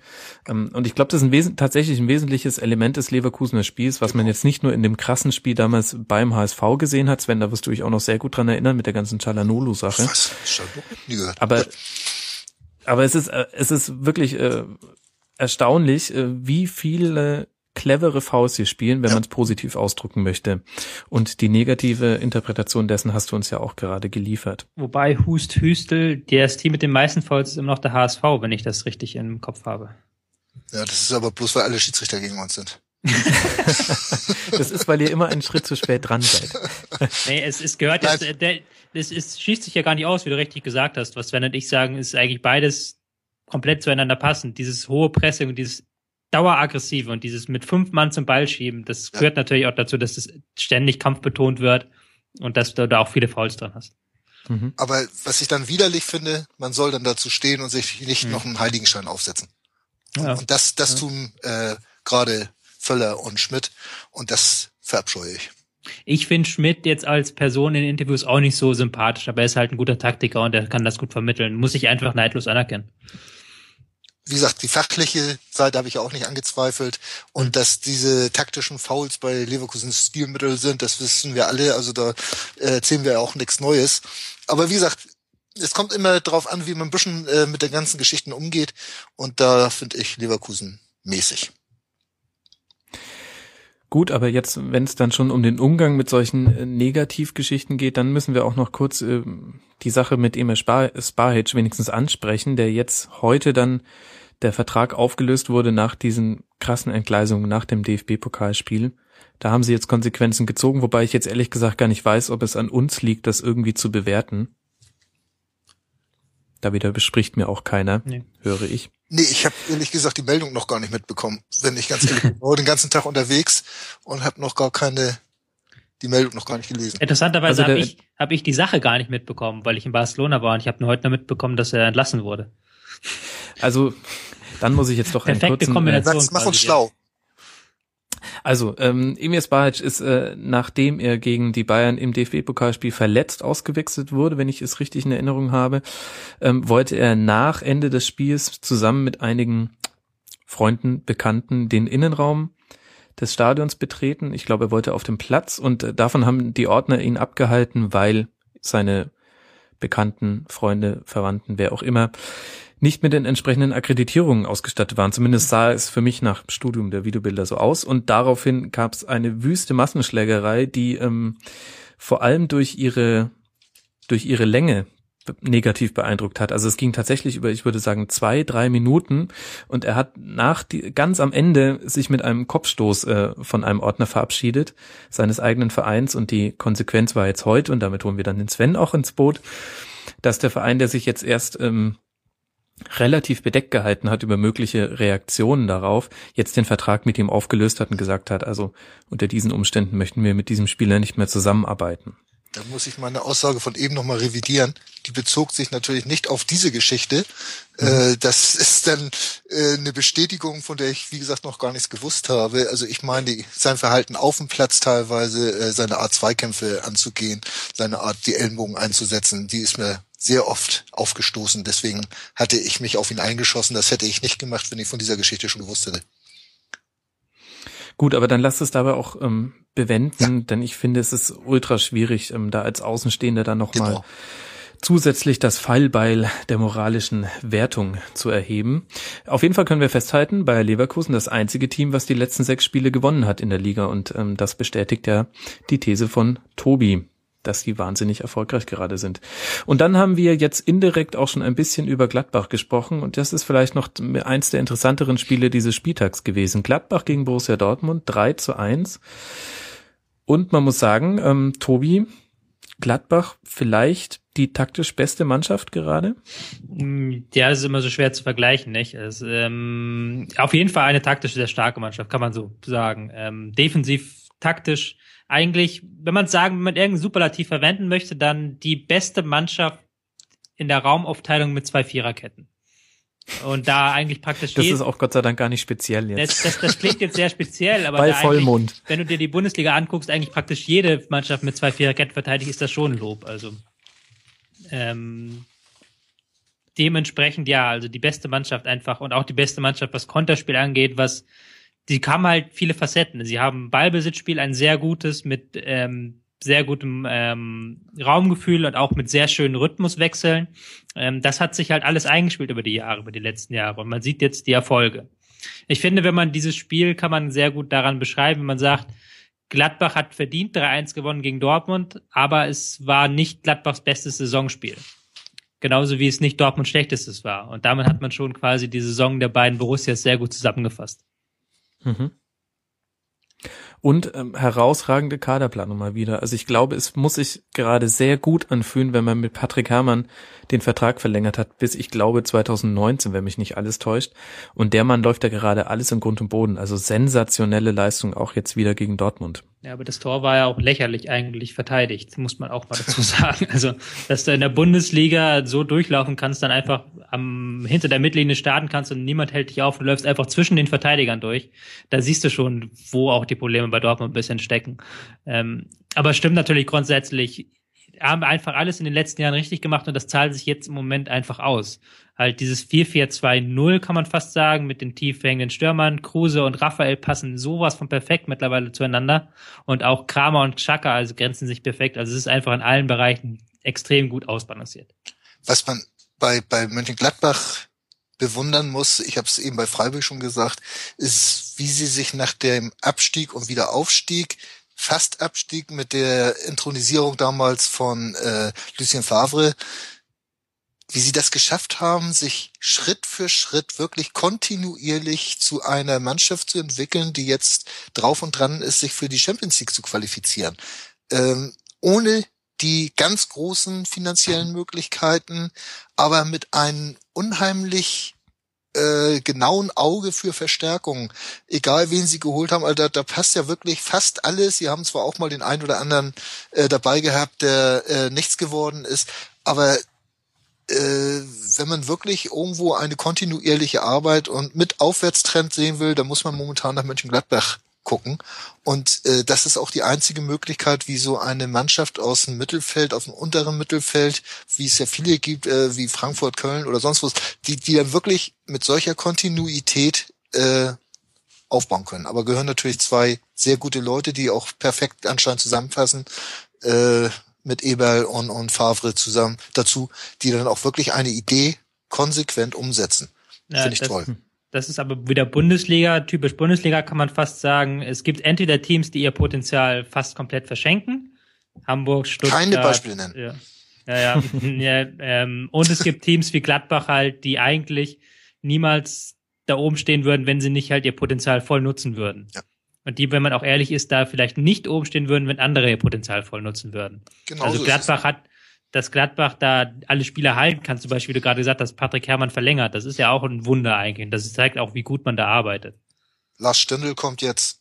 Mhm. Wird Lars wahrscheinlich Stindl, genau ja. da reinpassen in diese, in dieses äh, Mittelfeldkonzept von äh, Gladbach. Also das kann ich mir sehr gut vorstellen, dass er sich da sehr wohlfühlen wird. Also die machen schon sehr viel richtig da. Aber Tobi, jetzt musst du mir deine These nochmal kurz erklären. Du ja. sagst quasi, ähm, Anders als zum Beispiel in der Premier League, wo mhm. wir ganz klar vier Vereine haben, vielleicht mhm. sogar fünf, ähm, die sich ähm, leistungsmäßig sehr auf engem Raum bewegen, wenn sie ihr Potenzial ausschöpfen, ist es in der Bundesliga eigentlich nicht so. Das heißt, wenn jetzt ein Team wie zum Beispiel Dortmund sein Potenzial voll ausschöpft, dann ähm, ist da noch eine Lücke zu Gladbach. Korrekt, also das würde ich so, so sehen einfach. Also ähm, in, anders als in England oder auch in Spanien, wo du sehr viele Teams hast, die ihr Potenzial so mittelmäßig ausschöpfen. Also die jetzt nicht perfekt sind, aber die halt auch nicht komplett, also Arsenal, Arsenal oder Manchester United gehen ja auch nicht, in, kämpfen auch nicht um den Abstieg so. Ähm, aber in Deutschland hast du es tatsächlich so, dass Teams, wo es eigentlich die finanziellen Möglichkeiten da sind und auch das Umfeld da ist, um eigentlich oben mitzuspielen, dass es da nicht ganz so funktioniert und dass es da auch extreme Schwankungen gibt, wie du bei Borussia Dortmund ja auch über die letzten zwei Jahrzehnte gesehen hast. Und das ist, macht es dann auch den Bayern teilweise sehr einfach, da oben dann einfach von der Spitze zu regieren. Die Bayern rufen momentan ihr Potenzial voll ab, aber es ist halt auch jetzt niemand anders da, der das über so einen langen Zeitraum einfach mal schafft in der Bundesliga. Das ist halt so typisch Bundesliga. Und Gladbach ist halt im Moment das Team, was unglaublich, unglaublich viel aus dem Potenzial macht. Weil das Potenzial Gladbach ist ja eigentlich nicht Champions League, muss man ja auch mal ganz klar sagen. Der Standort Gladbach ist kein Champions League äh, Standort. Tut mir leid jetzt für die Gladbach-Fans, auch mit der Geschichte, aber es ist einfach im Jahr 2015 so. Und das ist dann auch typisch Bundesliga, sage ich einfach. Kann man ja aber auch sehr positiv sehen. Ja, es ist beides, es ist der, das ist ja das Schöne daran. Es ist einerseits super positiv, andererseits natürlich auch negativ. Also ähm, zu jedem, zu jeder Seite gehören zwei Medaillen sozusagen.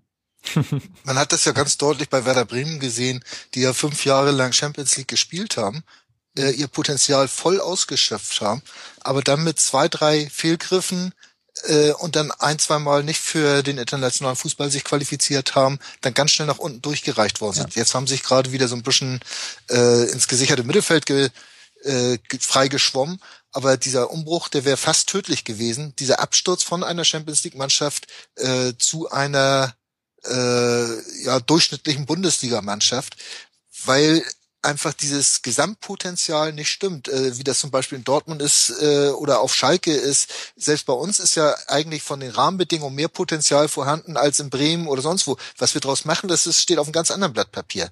Äh, wobei ich übrigens sagen muss, dass ich das unheimlich schade finde, wenn wir jetzt absteigen würden, weil ich unser Projekt jetzt nach der Ausgliederung gerne noch ein Jahr länger verfolgt hätte in der ersten Liga. Aber egal. Ähm, aber das ist genau diese Geschichte, was natürlich auch Mönchengladbach irgendwann passieren könnte, wenn, wenn sie jetzt aus welchen Gründen auch immer so sich so ein paar Fehlgriffe leisten würden, ein bisschen Verletzungspech dazukommt, dass dann wirklich irgendwo so, so ein Abrutsch kommen könnte, Ganz einfach, weil wenn man ein, zwei Jahre äh, Champions League gespielt hat, auch die Gehälter dementsprechend angeglichen mhm. werden, weil man da ja mit Geld auf gut Deutsch gesagt zugeschissen wird.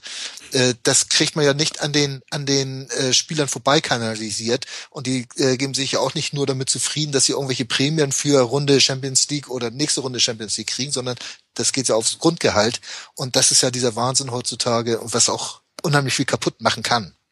Eigentlich mhm. perfekte Überleitung, oder? Ja, ich finde ja die perfekte Überleitung, um jetzt noch mal kurz über Schalke zu sprechen. Ja, oder so, ja. ähm, äh, weil die haben wir vorhin ähm, ein bisschen äh, kurz nur behandelt. Ähm, die zehn Punkte hinter Champions League äh, Qualifikationsplatz, das heißt, sechs Spieltage vor Schluss sind die raus. Das muss man einfach so sehen. Und ähm, dann gucke ich mir die näher an und sehe, ähm, die haben die wenigsten Stürmertore in der Rückrunde Liga weit geschossen. Noch ähm, also hinter dem HSV, also hinter dem HSV. Kann, kann Stürmer, Tore, also ich denke, es ist angekommen.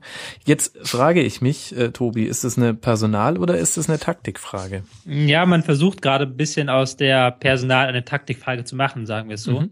Ähm, man hat, ich habe es vorhin schon mal kurz erwähnt, 4-2-3-1 hat Schalke am Wochenende gespielt, ist damit von diesem 5-3-2, was typisch für Matteo eigentlich war, abgewichen.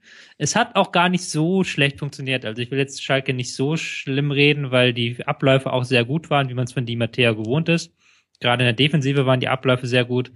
Aber es ist halt so ein bisschen, man hat auch ein bisschen das Gefühl, dass der, die Luft raus ist aus der Saison. Also der ganz große Wurf ist nicht mehr da. Hünteler vorne hängt in der Luft, ist völlig außer Form. Ein paar andere Spieler auch, die nicht mehr so durchstarten im Pressing, wie man das eigentlich manchmal haben müsste, liegt vielleicht auch tatsächlich an der Tabellensituation. Ich will jetzt da nichts beschreien.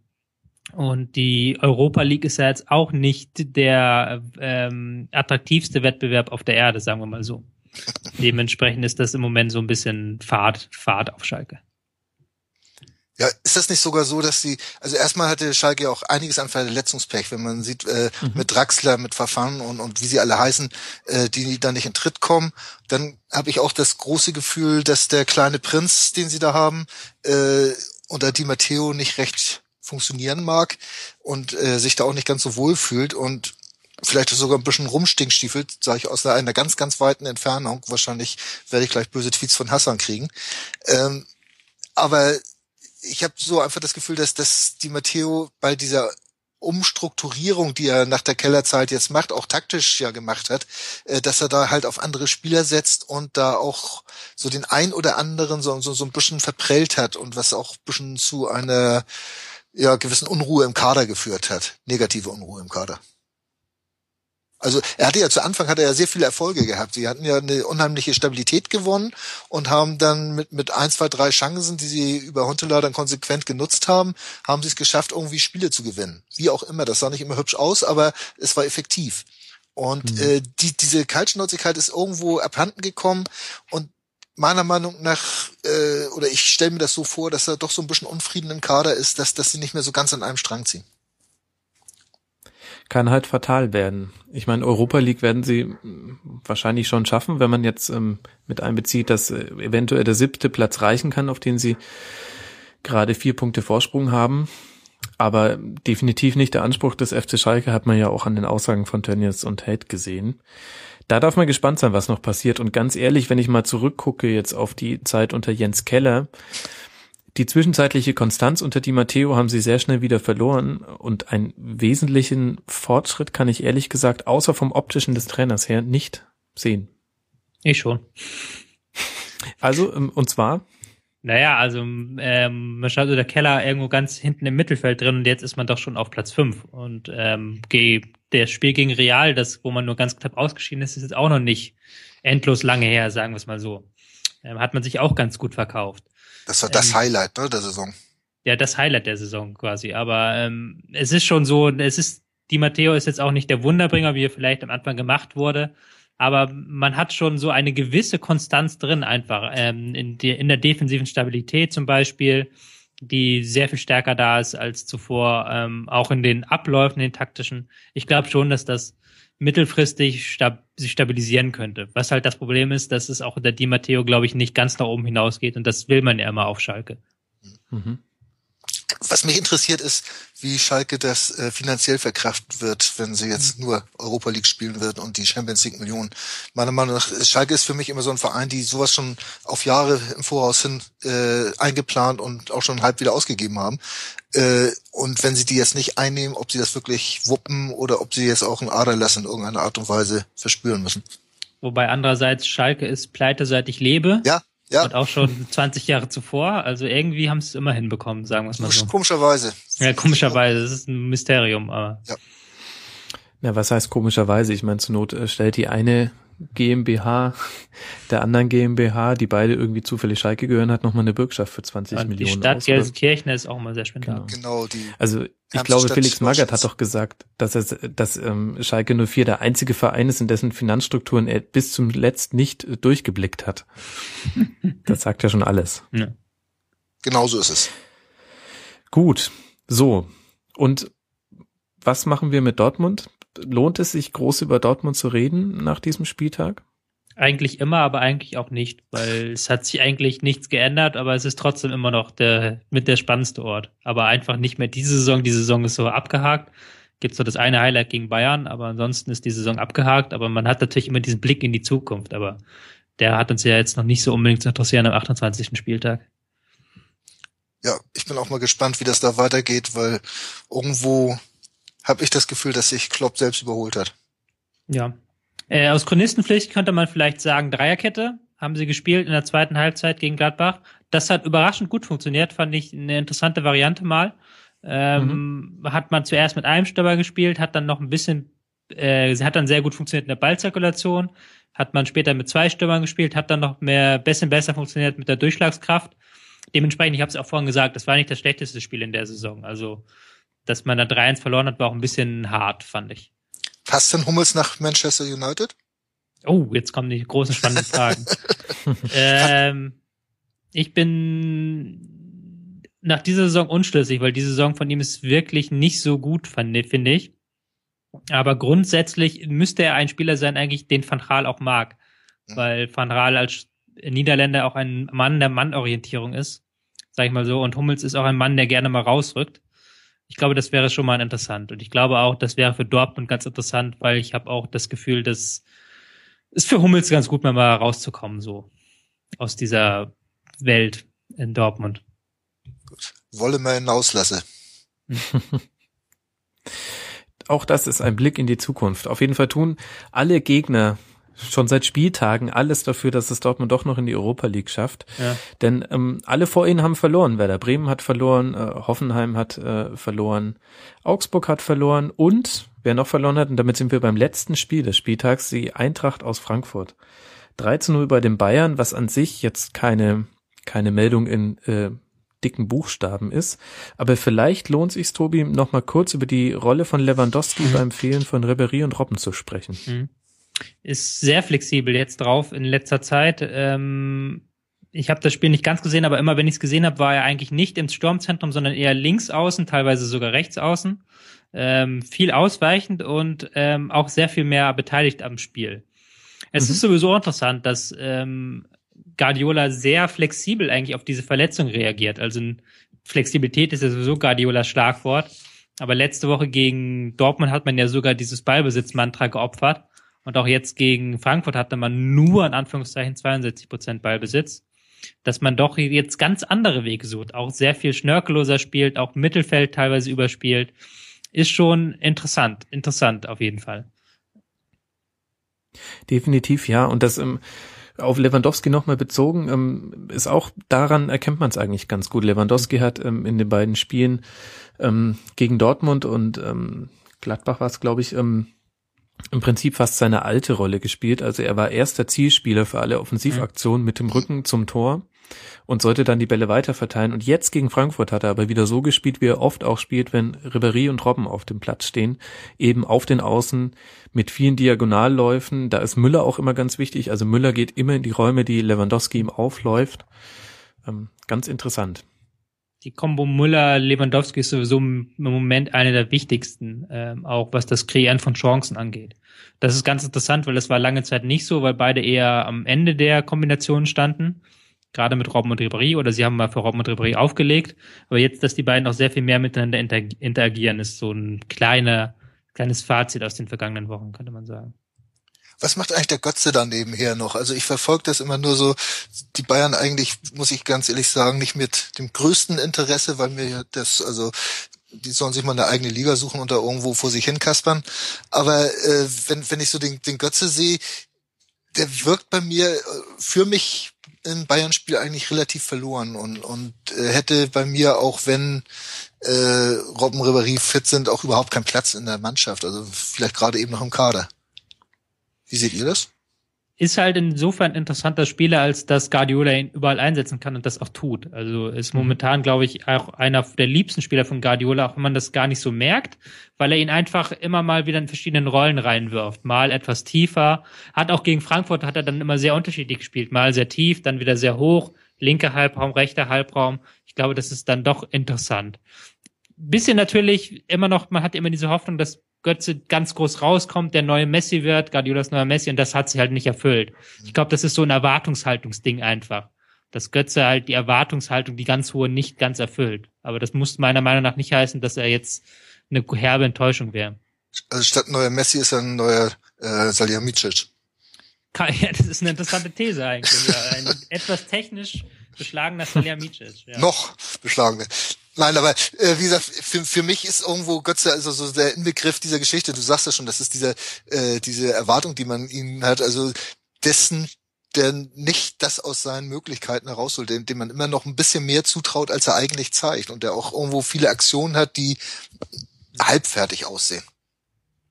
Ich glaube, er war aber auch ein bisschen überhyped bei Dortmund, vielleicht. Ja. ja. Äh, definitiv hat's, ähm, hat er unterschiedliche Eigenschaften auf seiner ähm, Spielerkarte, die er ausspielen musste. Also bei Dortmund ist er halt einfach mit Tempo auf den Gegenspieler ja. draufgelaufen. Das hast du bei Bayern halt äh, vielleicht in zwei Spielaktionen. Ähm, und das nimmt schon mal ihm optisch einiges seiner Dynamik. Und dann muss man sagen, ähm, ich sehe es auch so, dass, äh, dass Guardiola ihn mehr schätzt, als die vielen Einwechslungen es vermuten lassen. Also er sitzt da durchaus öfter mal auf der Bank. Ähm, aber Guardiola lässt ihm auch mit Müller, glaube glaube ich, die meisten Freiheiten im Bayern-Spiel. Also Götze ist so der einzige, gut neben Ribery noch und Robben, aber die werden in der Hinsicht eh nicht kritisiert, ähm, der, der ins Eins gegen Eins gehen darf, auch wenn es eine Anspielstation gibt. Ähm, das, das mag Guardiola überhaupt nicht. Ähm, das hat er Groß sehr früh zu verstehen gegeben, als äh, als er neu bei Bayern war. Und fortan hat Groß äh, immer nur noch mit einem Kontakt den Ball weitergeleitet, weil dann mhm. wusste er, alles gut, dann gibt's den Daumen hoch. Aber Götze ist derjenige im Bayern-Spiel, der immer noch ins Eins gegen Eins gehen darf. Und das ist halt nicht immer erfolgreich, deswegen sieht's dann auch nicht so nach außen hin super erfolgreich aus, aber ich finde das schon interessant, dass er diese Rolle spielt, die eben sonst eigentlich nur, also ich würde sagen, diese Freiheiten haben wirklich nur Ribéry, Robben, vielleicht noch ähm, Müller, aber in anderer Hinsicht ist definitiv eine interessante Figur bei den Bayern. Du hast es auch richtig gesagt, er ist jetzt auch kein Ballbesitzspieler gewesen, als er gekommen ist. Er hat immer noch nicht das Raumgefühl, das ein Thiago hat oder das auch Philipp Lahm mhm. so auszeichnet. Und das ist natürlich dann, das fällt dann bei Bayern stärker auf. Mhm, definitiv Entwickelt auch nicht dieses Rhythmusgefühl. Auch nicht dieses Rhythmusgefühl, genau. Also ähm, da ist auch mit der, ist ja auch bei der Nationalmannschaft aufgefallen. Also er der WM-Siegtorschütze aber auch eingewechselt. Also ist jetzt nicht so, dass er, dass das jetzt nur eine Guardiola-Sache wäre. Ich glaube, äh, Jogi Löw denkt da vielleicht auch ganz ähnlich über ihn. Gut. Gut, das ähm, macht eigentlich den Spieltag auch schon ganz gut zu. Ähm, Vielen lieben Dank euch, dass wir äh, so ausführlich über alles reden konnten. Und jetzt würde ich sagen, beginnt die große Tobi Escher Show. Ach. Wie war es im Camp Nou? Ach ja, das Camp Nou ist interessant, sagen wir so. Ich habe ja schon vorher gehört, dass eigentlich nur noch sehr wenige Katalanen sich da wirklich hin verirren. Aber es ist doch schon krass, es ist schon ein krasser Unterschied. Und ich bin ja jetzt auch nicht der Fankulturmann schlechthin. Aber man hat vermisst es dann natürlich schon ein bisschen in so einem leisen Stadion, wenn neben dir tatsächlich so eine Reisegruppe Chinesen sitzt mit ihrem Reiseführer, der da mit Schild durch das Stadion läuft ähm, hm. und dann alle schön hinterherdackeln, damit sie auch ja ihren Platz finden. So also war schon dann teilweise seltsam. Aber einfach um mal Messi zu sehen, ähm, war es das wert. Und Messi hat da natürlich auch prompt ein Tor gemacht eines dieser berühmten Messi-Dinger, wo man sich fragt, wie der eigentlich reingehen konnte. Man hat den eigentlich fünf Meter vorbei gesehen, aber plötzlich war er drin. Mhm. Sein 399. ist für den FC Barcelona, wenn ich richtig informiert bin. Das ist schon echt krass. Da bin ich gar nicht informiert, muss ich gestehen. Nehmen wir es einfach so hin. Ich habe es bei Twitter gelesen und Twitter hat immer recht. Ja. Ähm, ja, und wie bist du an die Karte gekommen, Tobi? Ich habe sie gekauft. Das war jetzt auch gegen Almeria nur. Also da war auch noch ein paar Plätze frei sogar. Mhm. Aber war natürlich trotzdem dementsprechend teuer, obwohl es eine Oberrangkarte war. Und kriegt man die jetzt direkt schon in der Botschaft von Katar oder wie kommt man an Karten? nee, es geht tatsächlich noch über die Internetseite, aber ich glaube, wenn du dann gegen Barca bist, dann musst du dann den richtigen Katalanen kennen oder den richtigen Katari. Mhm. Und ähm, sonst irgendwas, äh, was du mitgebracht hast aus Spanien? Du hast jetzt wieder, du bist ein bisschen unzufrieden mit der Bundesliga und ich kann es auch verstehen, Tobi. Ich kann es wirklich verstehen, weil ich bin auch ja. unzufrieden damit. Ja, ähm, ja es ist, es ist eine, auch ein bisschen blöde Saison, muss man sagen, einfach. Ähm, das darf sogar ich, als jemand, der nicht an dieser Bayern München alles langweilig Schiene ist, aber es ist tatsächlich jetzt einfach außer Abstiegskampf in der Liga nichts los. Und im Abstiegskampf spielt eine Mannschaft schlechter als die andere und eine Mannschaft 4-2-3-1 und die nächste auch und die übernächste auch und die übernächste sowieso. Und dann kriegst du als ähm, Journalist dann natürlich auch immer die Anfragen, dass du diese Abstiegskampfspiele machen musst. Mhm. Und dementsprechend ist das eher müdend, sagen wir mal so im Moment. Diese ganze Bundesliga-Situation. Das kann ich sehr gut nachvollziehen. Ähm, mir ist es auch schon mehrmals in dieser Saison passiert, dass ich mich im Stillen gefragt habe, warum muss ich diesen Rasenfunk machen? Während, und jetzt muss ich dieses Sonntagsspiel sehen, obwohl hier nebenher heute wieder gutes Beispiel. Derby Manchester United ja, gegen Manchester ja. City. Jeder Fußballfan hat's gesehen, aber wir drei nicht, weil halt wir uns nicht. auf diese Sendung vorbereitet haben. Ja, ja man, ja, es ist so eine Mischung aus so, professionell und dumm. Ja. War tatsächlich so. Ich habe halt dann auch Stuttgart gesehen, hat mir gedacht, Mensch, ich auch. Hier und guckst dir das an. Gut, wenigstens auch viele Tore gefallen. Aber also es hätte auch nur null sein können. Ihr habt immer noch den großen Vorteil, ihr müsst nicht einmal in der Woche den HSV-Talk machen. Das stimmt, ja. Weil das dann musst du nämlich noch hinter deinen Gästen hinterherrennen, dass du überhaupt noch jemanden in die Sendung kriegst, der sich zu dem Kram noch äußern mag. Ja. Das ist gar nicht so einfach man fühlt sich auch nicht gut dabei. Wir haben ja heute auch so lange über den HSV geredet. Es fühlt sich manchmal einfach so auf jemanden, der am Boden ist, dass man dann nochmal eintritt. Aber ja, es fällt auch einfach so schwer, irgendwas Positives dazu zu sagen. Es tut mir leid. Also ihr habt euch aber sehr zurückgehalten. Ich, ich kann ja. mich da nur bedanken. Ja, Ich versuche es ja. Mir wird ja immer nachgesagt, ich wäre so überkritisch, aber ich versuche ja wirklich nicht nicht ungerecht äh, zu sein. Ich bin, ich glaube echt, dass es so eine grundsätzliche Enttäuschung ist, auch gegenüber zum Beispiel dem VfB Stuttgart. Ähm, einfach, mhm. wenn man sieht, was für Potenzial da liegt und was man durch durch ein Missmanagement, was, was bei den obersten Köpfen anfängt und wahrscheinlich sich durchzieht bis zum Hausmeister, was man dadurch versauen kann. Das ist wirklich, traurig. Ich glaube, ich hatte vorher einen Gedanken, da hattest du, glaube ich, Sven gesagt, wenn ich die Antwort wüsste, dann würde ich nicht hier sein, sondern beim HSV. Äh, da habe ich mir schon selber so innerlich gedacht, nein, glaube ich nicht. Ich glaube, das würde dann niemand erkennen. Das ist, glaube ich, so das Problem. Einfach. Ich weiß es jetzt nicht, Tobi. Ich, ich weiß nicht, ob wir jetzt nicht wirklich in der Lage sind, ein paar Sachen zu erkennen und, und das jetzt nur noch an der Umsetzung hapert. Äh, äh. Ich bin mir da selbst noch nicht einig. Äh, dafür ist diese, diese ganze neue Struktur ist bei uns noch zu jung. Ja um, um das zu kriegen. Und deswegen, ich sag's nochmal, ich, ich würde es jetzt wirklich ein Jammer finden, wenn wir jetzt ausgerechnet absteigen sollten. Äh, ich würde gerne noch so, so eine normale Saison sehen, also normal nicht in Abstiegsgefahr, sondern einfach mal gucken, wie sich das entwickelt, wenn wir um Platz äh, 8 bis 12 spielen würden. Ne? Äh, einfach um mal zu sehen, ob da mit dieser, wir haben ja sehr viel mehr Ruhe im Verein, wie es noch vor, äh, vor, vor einem Jahr war. Aber ob das denn wirklich auch ein bisschen Früchte tragen würde, das würde ich sehr gerne sehen und ich hoffe, dass ich das auch im nächsten Jahr noch sehen werde. Und es ist ja schon ehrlich, schlimm genug, dass ich mir die Relegation nochmal wünsche. Ja, wann hattet ihr denn die letzte normale Saison? Das ist doch auch schon gefühlt Ewigkeiten her. Ist es. Das ist Ewigkeiten her, das, das muss unter Martin Johl gewesen sein oder mein Gott. Denke ich mal so, so vier, fünf Jahre, dass, dass du wirklich sagen kannst, da ist so eine Saison, obwohl das war ja schon äh, so hoch will ich jetzt ja gar nicht greifen. Da haben wir ja noch im, im Europa League. Äh, UEFA oder oder was da schon Europa League äh, Europa League Halbfinale noch gespielt, hätten wir noch fast das Finale zu Hause da gekriegt, genauso wie mhm. Bayern das da haben. Äh, das war diese Saison. Äh, das war so, so diese letzte, wo, wo du sagst, ja, da war noch einiges in Ordnung, obwohl man auch gegen Fulham nicht hätte ausscheiden müssen.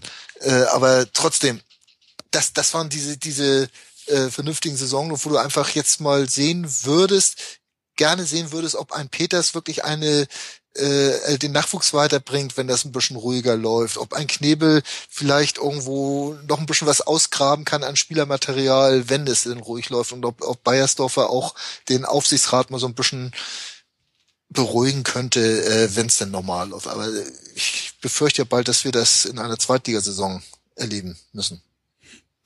Mein Gott, damals hat ein Laden Petritsch noch Pfeile ins äh, Publikum geschossen nach seinen Toren. Das hat so lange übrigens beim her. Abschiedsspiel von David Jarolim, wo ich neulich war, hat er es nicht gemacht. Der Tor geschossen, keine Pfeile geschossen. Das ist wahrscheinlich aus Respekt vor der gegenwärtigen sportlichen Situation. Das weiß ich nicht. ja, aber Wahnsinn. Wenn, wenn einer eurer jetzigen Stürmer einen Signature Move hätte nach, nach Toren, man würde ihn nicht das, kennen. Das wird keiner wissen. Aber egal, bevor wir das Thema wieder aufmachen, sage ich, Sven, umso mehr. Vielen, vielen Dank, dass du mit dabei warst. Gerne, ähm, Leute da draußen, folgt ihm äh, bei Twitter, SvenGZ und hört rein bei meinsportradio.de, wo du einen sehr schönen HSV-Talk machst, den ich auch öfter höre, als man vermutlich annehmen würde, nach dem, was man hört, was ich mal so über den HSV erzähle. Danke, dass du mit dabei warst. Gerne, Max. Und vielen Dank auch an Tobi, der, ähm, obwohl er die Vorzüge der Primera Division genossen hat, trotzdem mit uns auch über die niedere Bundesliga geredet hat. Die Danke, Tobi. Gerne, immer wieder gerne. Freue mich über die Einladung. Schön. Und dann danke ich auch euch Zuhörern fürs Zuhören. Liked uns bei Facebook, folgt uns bei Twitter. Wir sind kurz vor den 1000 Followern und freuen uns sehr, wenn wir die zeitgleich oder vielleicht sogar vor meinsportradio.de erreichen. Wir liefern uns da gerade so ein Kopf-an-Kopf-Rennen. Bewertet uns gerne bei iTunes. Wir freuen uns und hört auch gerne ins Tribünengespräch unser anderes Sendungsformat hinein. Und ansonsten sage ich euch allen eine gute Woche und wir hören uns dann zur nächsten Schlusskonferenz. Ciao.